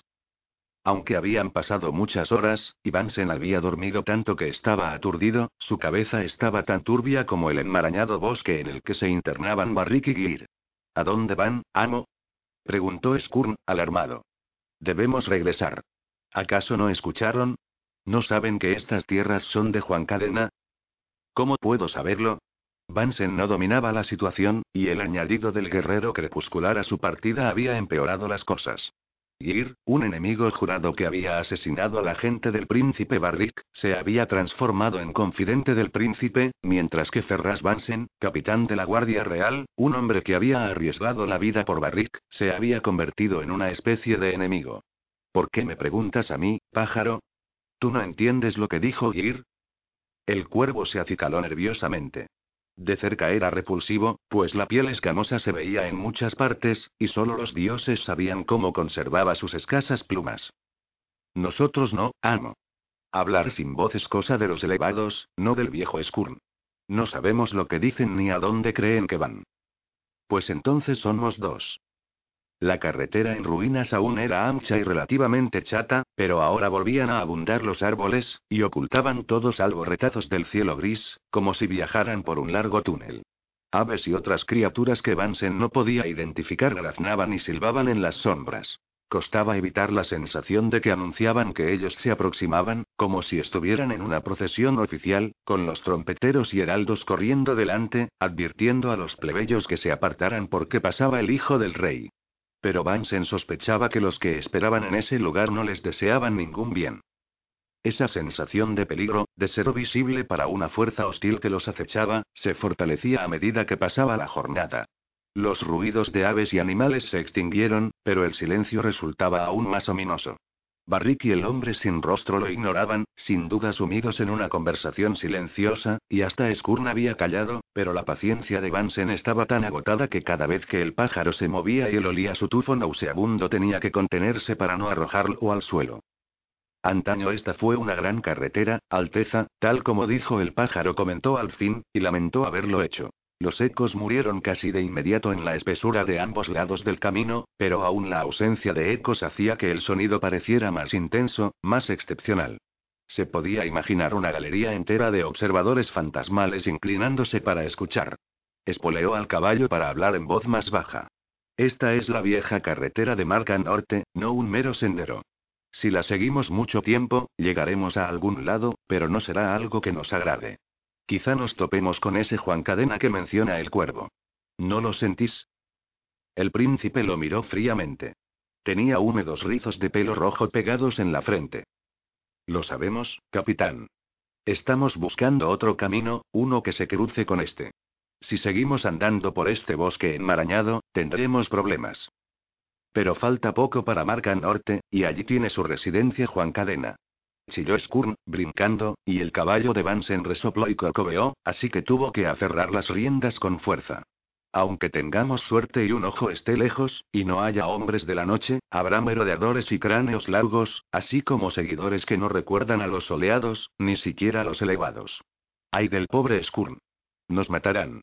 Sin duda nos oirán si nos detenemos a discutir a cada paso, dijo Barrick con rudeza. Yo no lo traje aquí, Vansen, y ciertamente no traje a ese pajarraco. Si desea seguir su propio camino, hágalo. No puedo abandonaros, Alteza. Sí puede. Ya le he dicho que lo haga, pero no me presta atención. Dice que es mi vasallo, pero no obedece la orden más sencilla. Váyase, capitán Vansen. Vansen agachó la cabeza para no revelar su vergüenza y su furia. No puedo hacerlo, príncipe Barrick. Haga lo que quiera. Pero hágalo en silencio. Habían cabalgado un día entero cuando sucedió algo asombroso que alarmó no solo a Vansen, sino al cuervo y a Gear Farol de tormentas. El cielo empezó a oscurecerse. Los cubrió despacio, y al principio Ferraz Vansen no le dio más importancia que al movimiento incesante de las nubes grises, el manto de niebla que se engrosaba y a veces menguaba sin disminuir mucho, y que daba a la luz de estas tierras su única variedad. Pero mientras escrutaba los árboles, Vansen comprendió que no podía dudar más de la verdad. El crepúsculo estaba muriendo. El cielo se ennegrecía. ¿Qué sucede? Vansen frenó el caballo. Príncipe Barrick, preguntad al crepuscular qué significa esto. Gir miraba las copas de los árboles, pero no como si buscara algo con los ojos. Era una mirada extraña y ciega, como si oliera en vez de mirar. Dice que es humo. ¿Qué? ¿Qué significa eso? Skurn se aferraba al pescuezo del caballo, ocultando el pico bajo un ala, murmurando. Humo. Le preguntó Vansen. ¿Humo de qué? ¿Sabes lo que sucede, pájaro? ¿Por qué está oscureciendo? La maldición del torcido ha llegado al fin. Eso ha de ser. El pájaro gimió y cabeceó. No importa si los hombres de la noche nos pillan o no. La reina morirá y el gran cerdo nos tragará con su negrura. No pudo sonsacarle nada más. El cuervo graznaba de terror. No entiendo. Dijo Vansen. ¿De dónde viene el humo? ¿El bosque se incendia? Geir dice que no dijo Barrick lentamente, y hasta él parecía inquieto. Es del fuego que alguien ha prendido, y dice que apesta a metal y carne. El príncipe se volvió hacia el silencioso Geir, cuyos ojos eran ranuras rojas en la máscara de su rostro. Dice que es humo de muchos fuegos pequeños, o uno muy grande. L. 7. Persiguiendo a los chacales. Desde el principio Crepúsculo envidió las relucientes canciones de su hermano, y cuando Estrella Diurna perdió la profundidad de su música y se fue volando, Crepúsculo reemplazó a su hermano entre los primigenios. Engendró hijos con brisa y humedad. Del vientre de brisa nacieron los hermanos Fuego Blanco, y Destello de Plata, y su hermana Juicio. Del vientre de humedad nacieron Trueno, Océano y Tierra Negra, y, aunque sus madres eran gemelas, nunca hubo armonía. Entre estos seis hijos, ni siquiera al principio. Cien lucubraciones, del libro de la lamentación. Hasta la tenue luz matinal que se filtraba por las pequeñas y altas ventanas bastaba para indicar a Brionni que no estaba en su cámara de la residencia real. Estaba rodeada por paredes enyesadas y blancas y mujeres de tez oscura con vestidos sueltos y suaves, todas ocupadas en hacer las camas o remendar ropa, y hablando en un idioma sereno y musical que Brionni no entendía. Desconcertada, se preguntó qué había sucedido. No tardó en descubrir la verdad. Mientras se incorporaba, tapando con la manta la ligera ropa que llevaba puesta, empezó a recordar. Buenos días, Brion Cisaya. Había una mujer delgada y madura junto a la cama. Sonrió, mostrando un imprevisto destello de color. ¿Dormiste bien? Sí, Shaso la había llevado a ese lugar en el barrio pobre de esa ciudad de Marlinswalk, Landero o algo así. Se habían refugiado en el hogar de un compatriota de Shaso, y esta mujer con un diente de oro era la señora de la casa. Sí, sí. Gracias, muy bien. De pronto sintió timidez, sabiendo que había estado durmiendo, quizá roncando, mientras esas mujeres morenas y delicadas trabajaban en silencio alrededor. Puedo hablar con Shaso.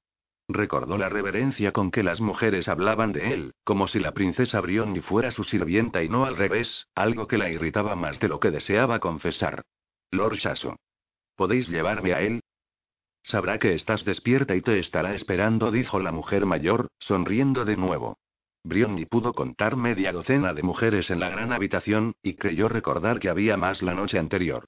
Permite que te ayudemos a vestirte. Fue rápido e incluso placentero, y la charla de las mujeres era en general incomprensible, un continuo arrullo que incluso bajo la luz de la mañana volvió a dar sueño a Brionni. Era tan extraño, esas mujeres y sus habitaciones y costumbres extranjeras, su lengua extranjera, como si un dios travieso hubiera alzado la casa de una distante ciudad meridional y la hubiera llevado por el aire al medio del frío y lodoso Eion invernal.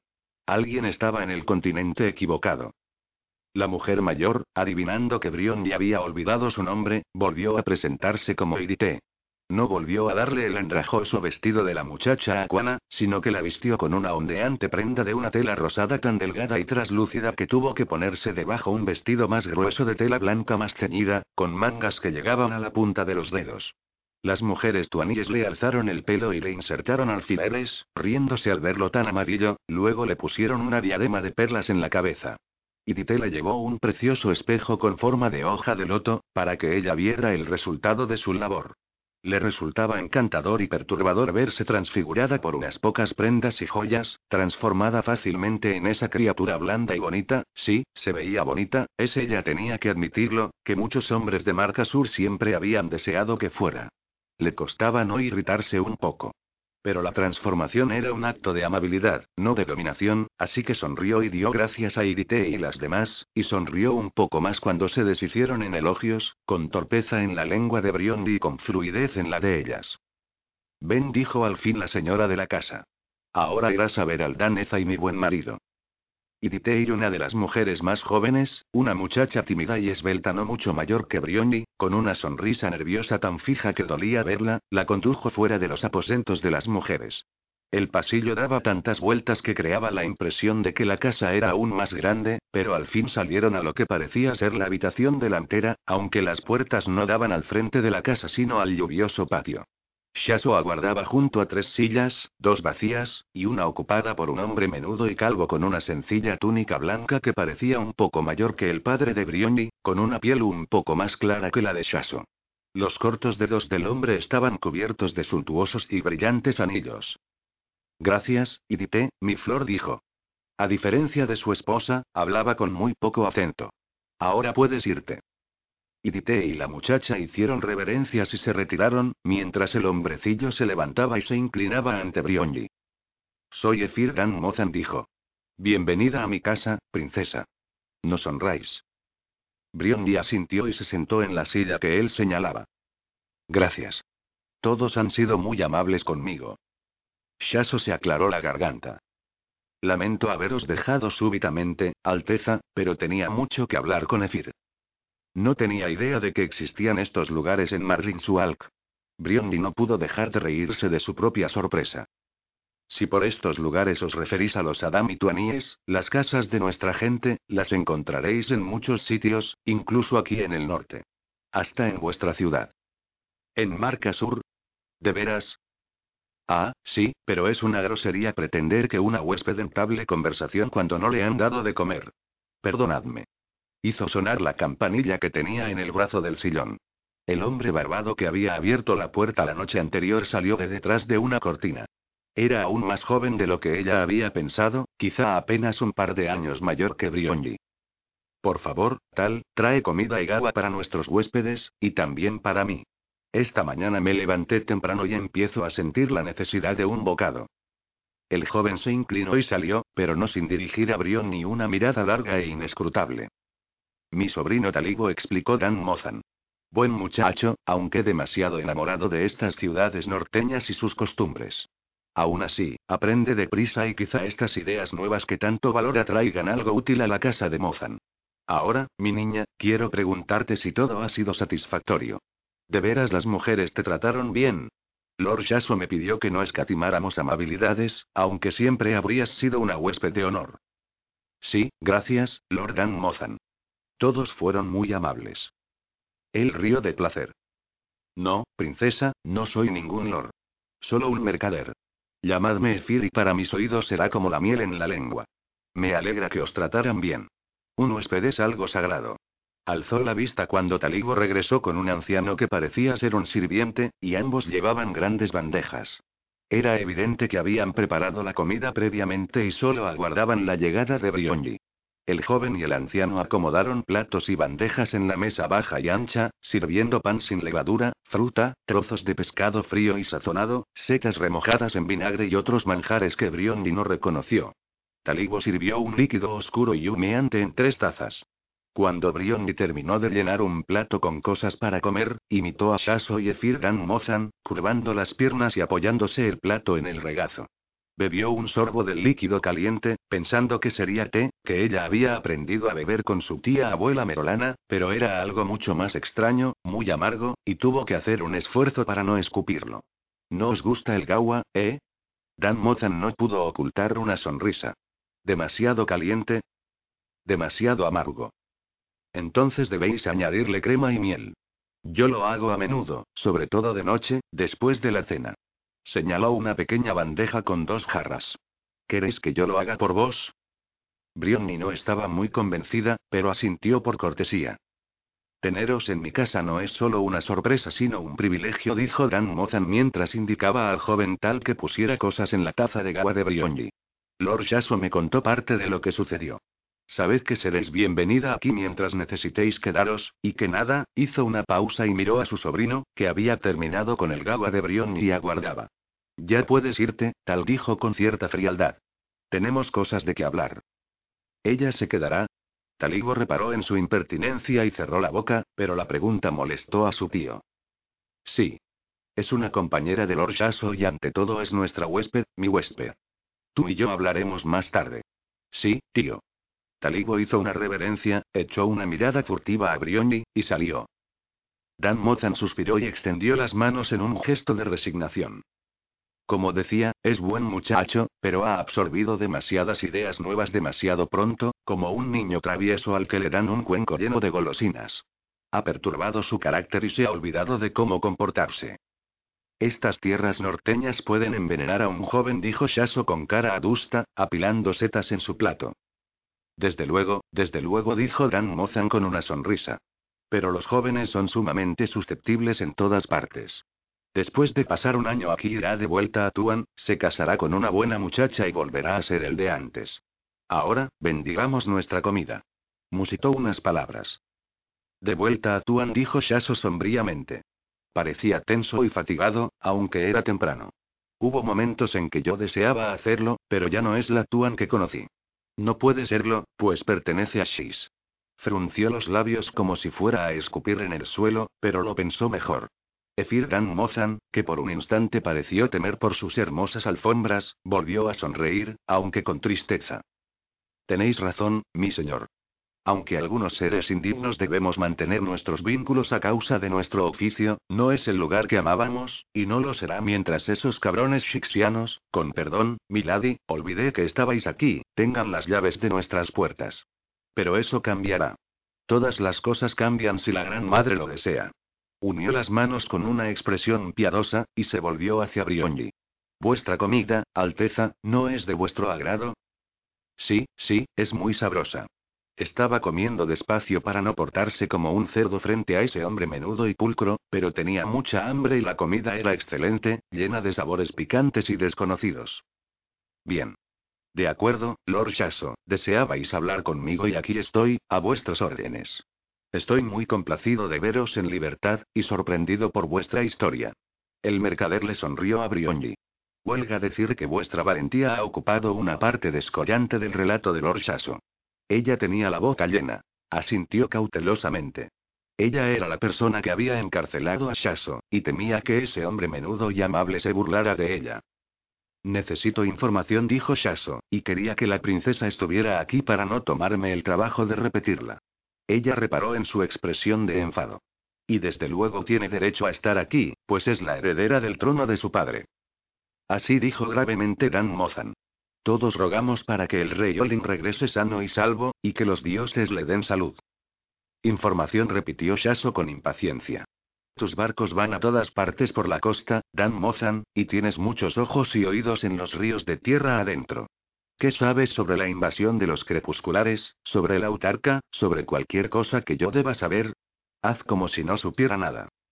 Nunca cometería la tontería de pensar que no sabéis nada, dijo Dan Mozan, pero entiendo. Bien, seré tan claro como la madre me lo permita. El norte es pura confusión, a causa del ejército de Xina que ha atravesado la línea de sombra.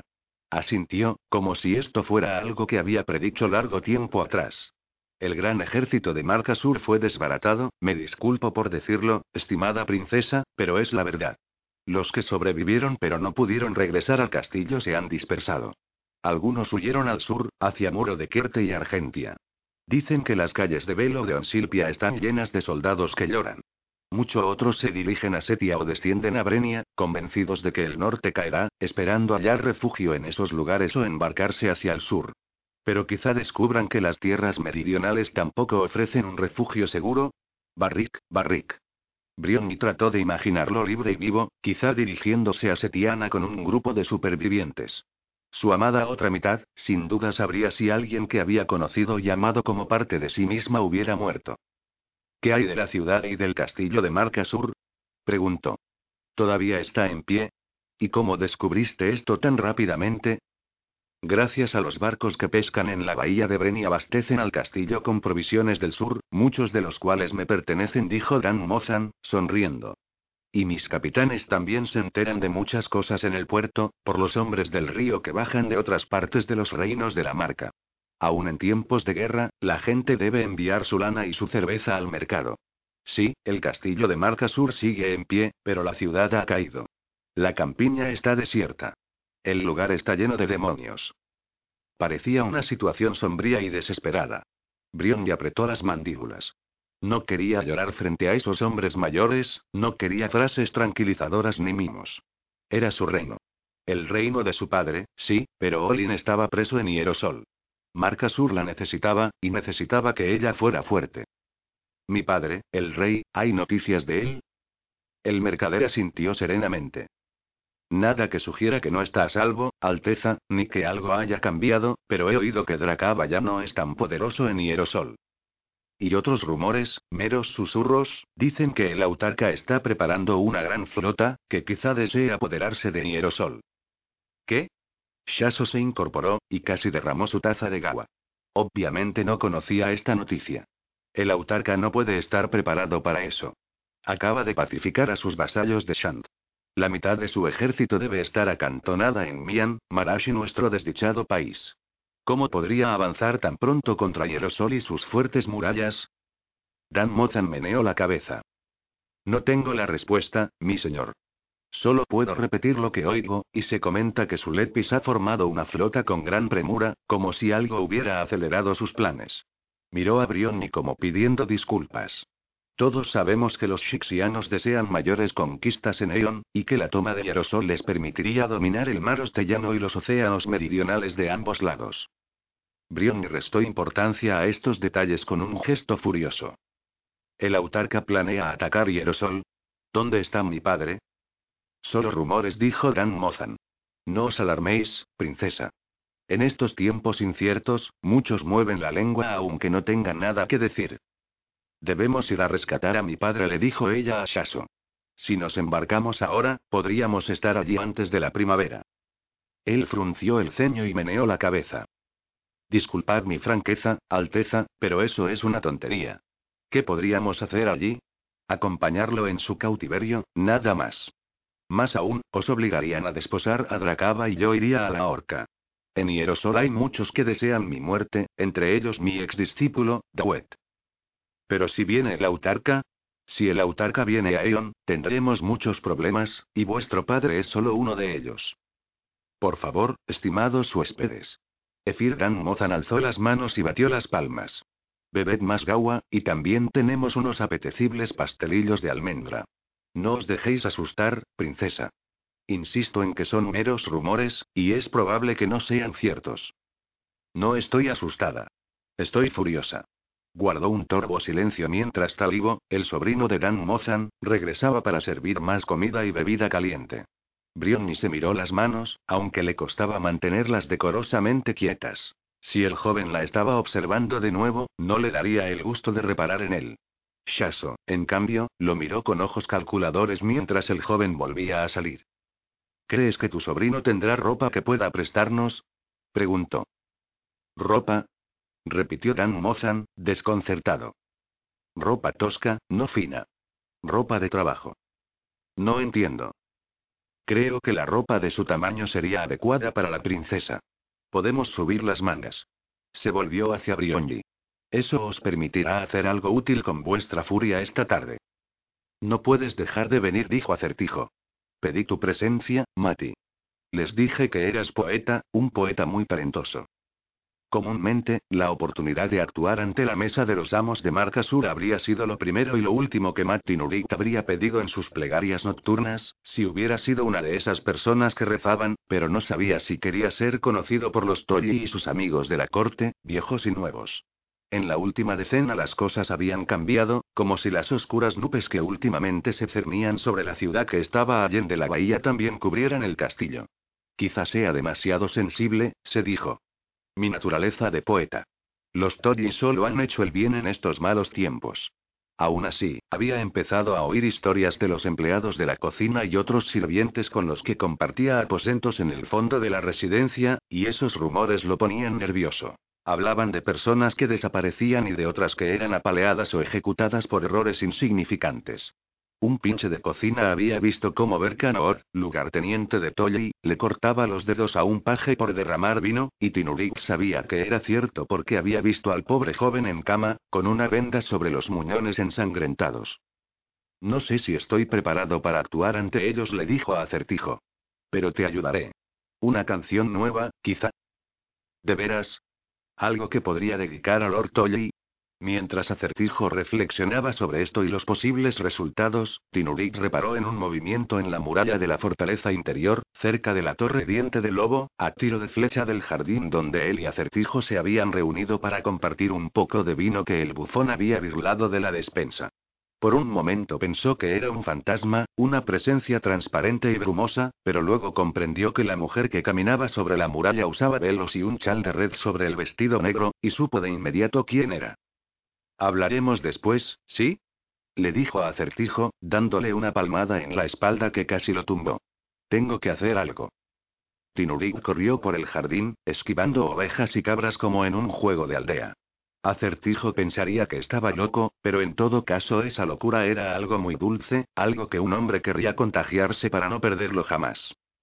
Aminoró el paso cerca de la armería, se enjugó la frente transpirada con la manga, y se acomodó los pantalones y las calzas. Era extraño. Casi se sentía avergonzado, como si traicionara a su protector Brión Yedón, pero desechó ese sentimiento. Aunque no deseara recitar sus poemas ante los Tolly, eso no significaba que no tuviera ninguna ambición.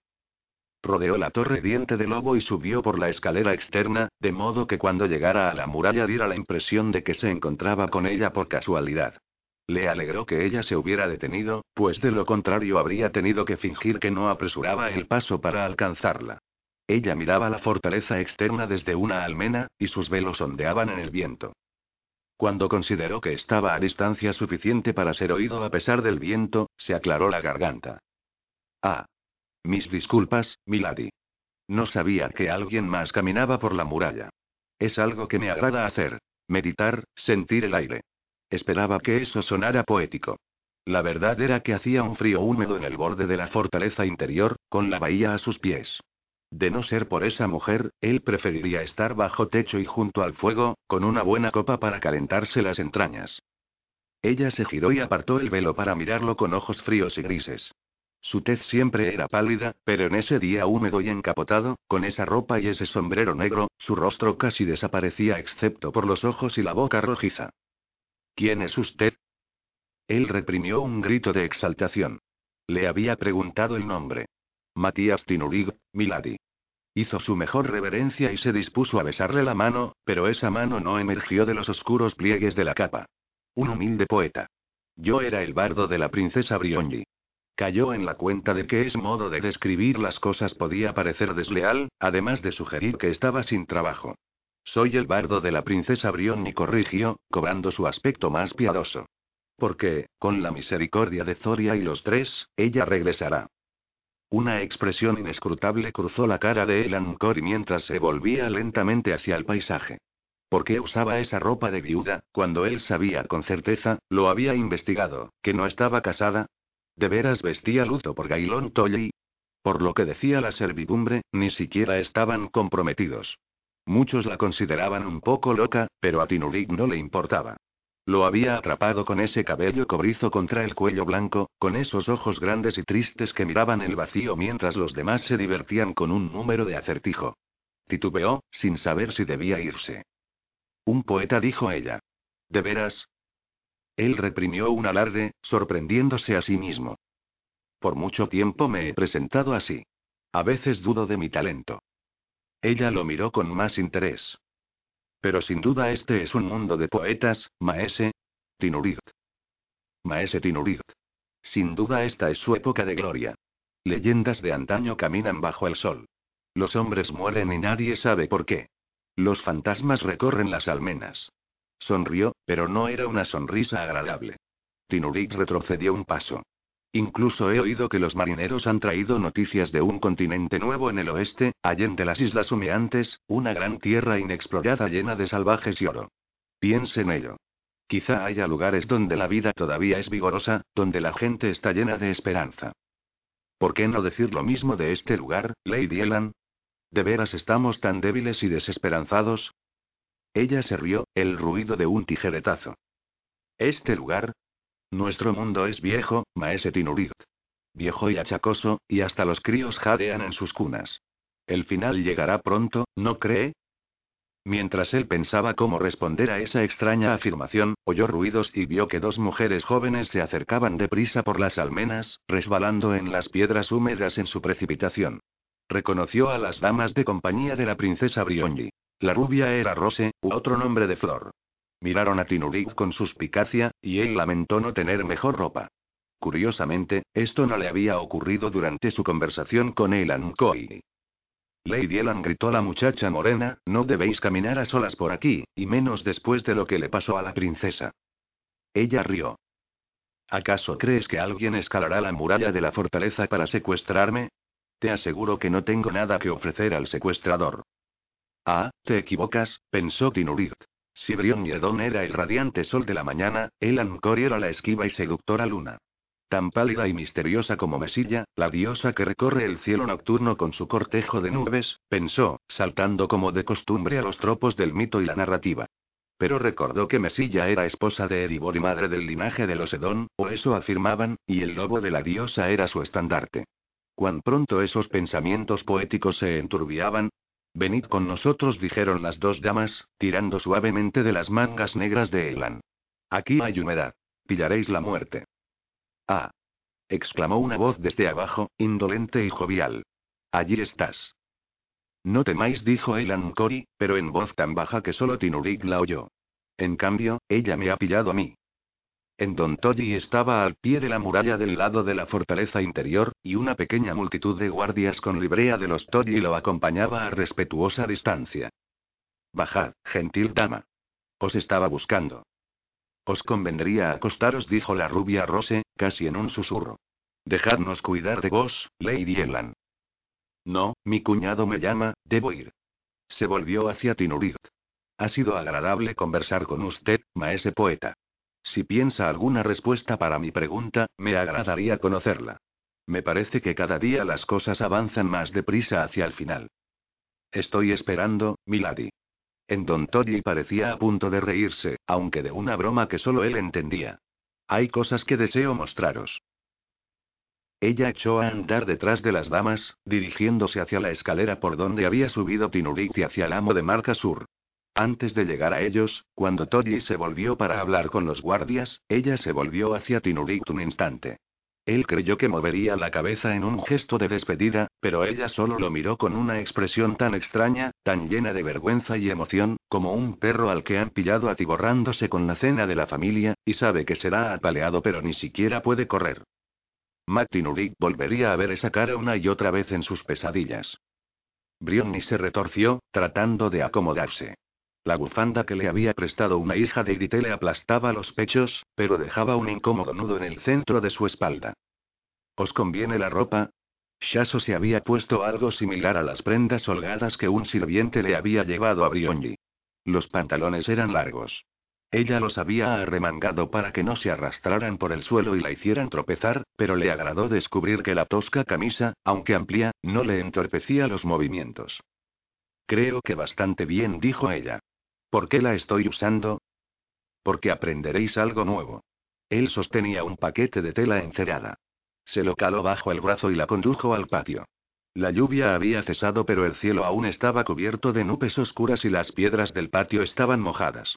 Le indicó que se sentara en el borde de una maceta de piedra que albergaba un solitario membrillo, ahora desnudo salvo por los últimos y arrugados frutos que las aves no se habían llevado. Ahí debe estar seco. ¿Qué aprenderé? Él frunció el ceño. Lo primero que debéis aprender, como todos los Edón, es a ser paciente. En eso sois mejor que vuestro hermano, pero no mucho. Alzó la mano. No, no penséis en él. No debí haberlo mencionado. Roguemos que esté a salvo. Ella asintió, conteniendo las lágrimas. Pobre Barrick. Zona, vela por él. Protégelo con tu escudo, donde quiera que esté, no habría optado por enseñaros esgrima, si vos no lo hubierais querido y vuestro padre no hubiera accedido a vuestro capricho. Shaso volvió a alzar la mano. Recordad. Paciencia. Pero os enseñé, y habéis aprendido a pelear bien, para ser mujer. A fin de cuentas, la lucha no está en la naturaleza de las mujeres.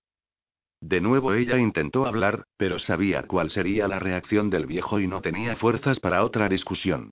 Cerró la boca. Suceda lo que suceda en los días venideros, creo que no portaréis una espada.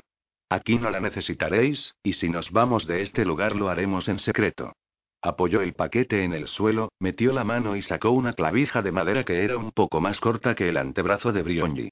Os he enseñado algo sobre el manejo del puñal, pero sobre todo para usarlo en combinación con una espada. Así que ahora os enseñaré cómo pelea un tuaní sin espada. De pie. Cogió la clavija. Fingid que esto es un cuchillo. Protegeos. Dio un paso hacia ella, bajó la clavija. Ella alzó las manos y retrocedió. Mal hecho, niña. Le entregó la clavija de madera. Haz lo mismo conmigo. Ella lo miró con incertidumbre, luego avanzó, tratando de acertarle en el pecho, pero con cierta timidez. Shaso alzó la mano. No. Ataca con fuerza. Te prometo que no me lastimarás. Ella cobró aliento y embistió. Él sacó la mano con fulminante rapidez, le desvió el brazo, avanzó, le puso la pierna detrás y le empujó el cuello con la otra mano. Le cogió la manga de la camisa para impedir que se cayera. Suavemente le quitó la clavija de la mano. Ahora intenta hacer lo que yo hice. Tuvo que intentarlo varias veces para dominar el truco de avanzar al mismo tiempo que desviaba el ataque. Era diferente de la esgrima, mucho más íntimo, pues la pequeñez del arma y el hecho de que ella no estuviera armada afectaban a los ángulos y la velocidad.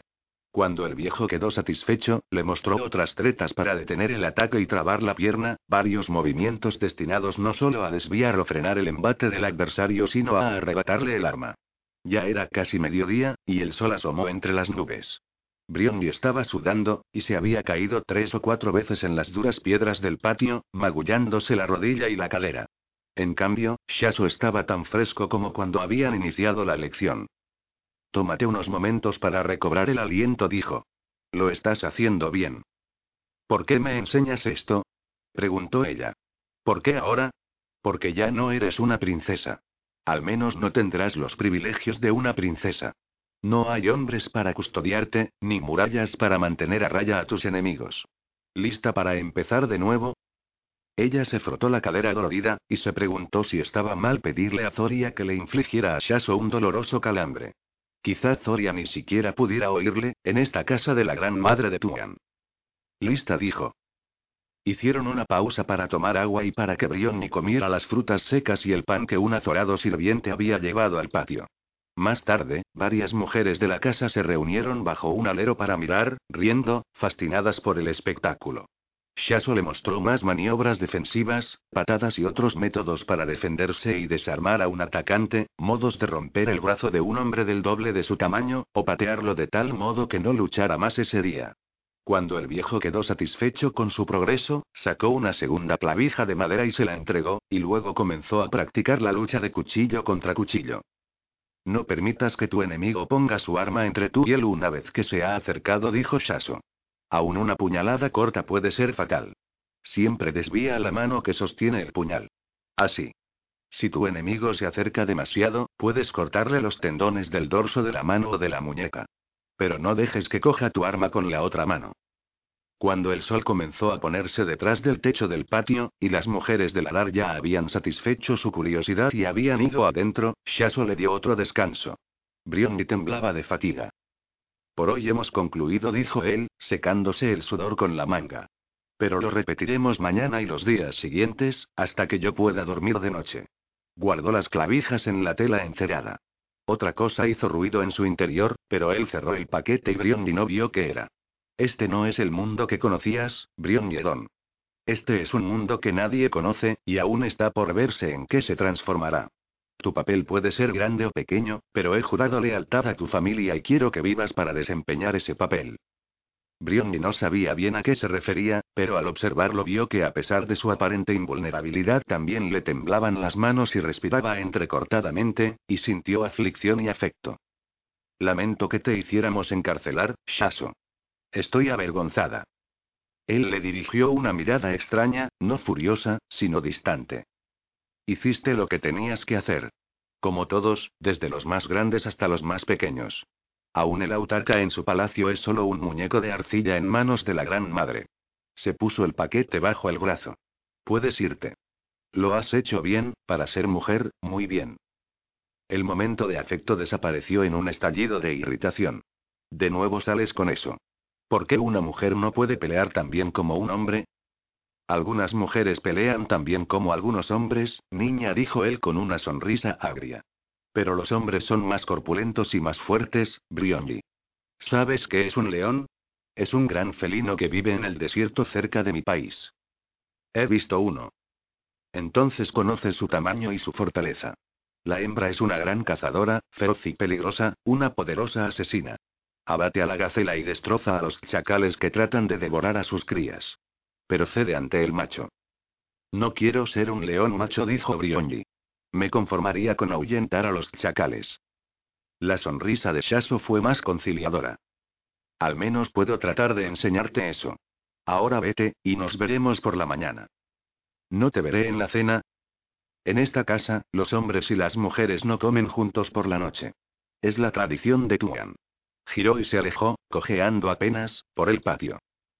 El sobrino de Dan Mozan la aguardaba en el pasillo. Ella se sobresaltó cuando él se apartó de la pared en que estaba apoyado, desviando los ojos como si no la hubiera visto, como si no la hubiera estado esperando. Brionni solo quería darse un baño caliente, para que el vapor aliviara sus músculos doloridos y le quitara la suciedad de las rodillas y los pies raspados. Estás usando mi ropa, dijo Talibo. Sí, gracias. Tu tío me la prestó. ¿Por qué? Porque Lord Yaso deseaba que practicara el uso del cuchillo. Él puso una cara de arrogante incredulidad, y Brionni tuvo que contener la lengua. ¿Cómo se atrevía a mirarla así? A Brion princesa de todos los reinos de la marca. No era mayor que ella. Claro que no era mal parecido, pensó al mirarle los ojos castaños y líquidos, el bigote ralo, pero exhibía sus sentimientos como un niño. Viéndolo a él, se podía imaginar cómo habría sido en su juventud Dawet Danfar, el enviado de Lubis, imaginar ese mismo aire de orgullo juvenil. Un orgullo injustificado e irritante, pensó. ¿Qué había hecho ese muchacho de tez parda, que vivía en una casa, rodeado por mujeres que le rendían pleitesía solo porque no era mujer? Tengo que irme. Una vez más, gracias por la ropa. Pasó de largo, notando que el joven quería decir algo más pero sin ganas de quedarse allí mientras él se armaba de coraje para decirlo. Le pareció sentir los ojos de él mientras regresaba fatigada a los aposentos de las mujeres.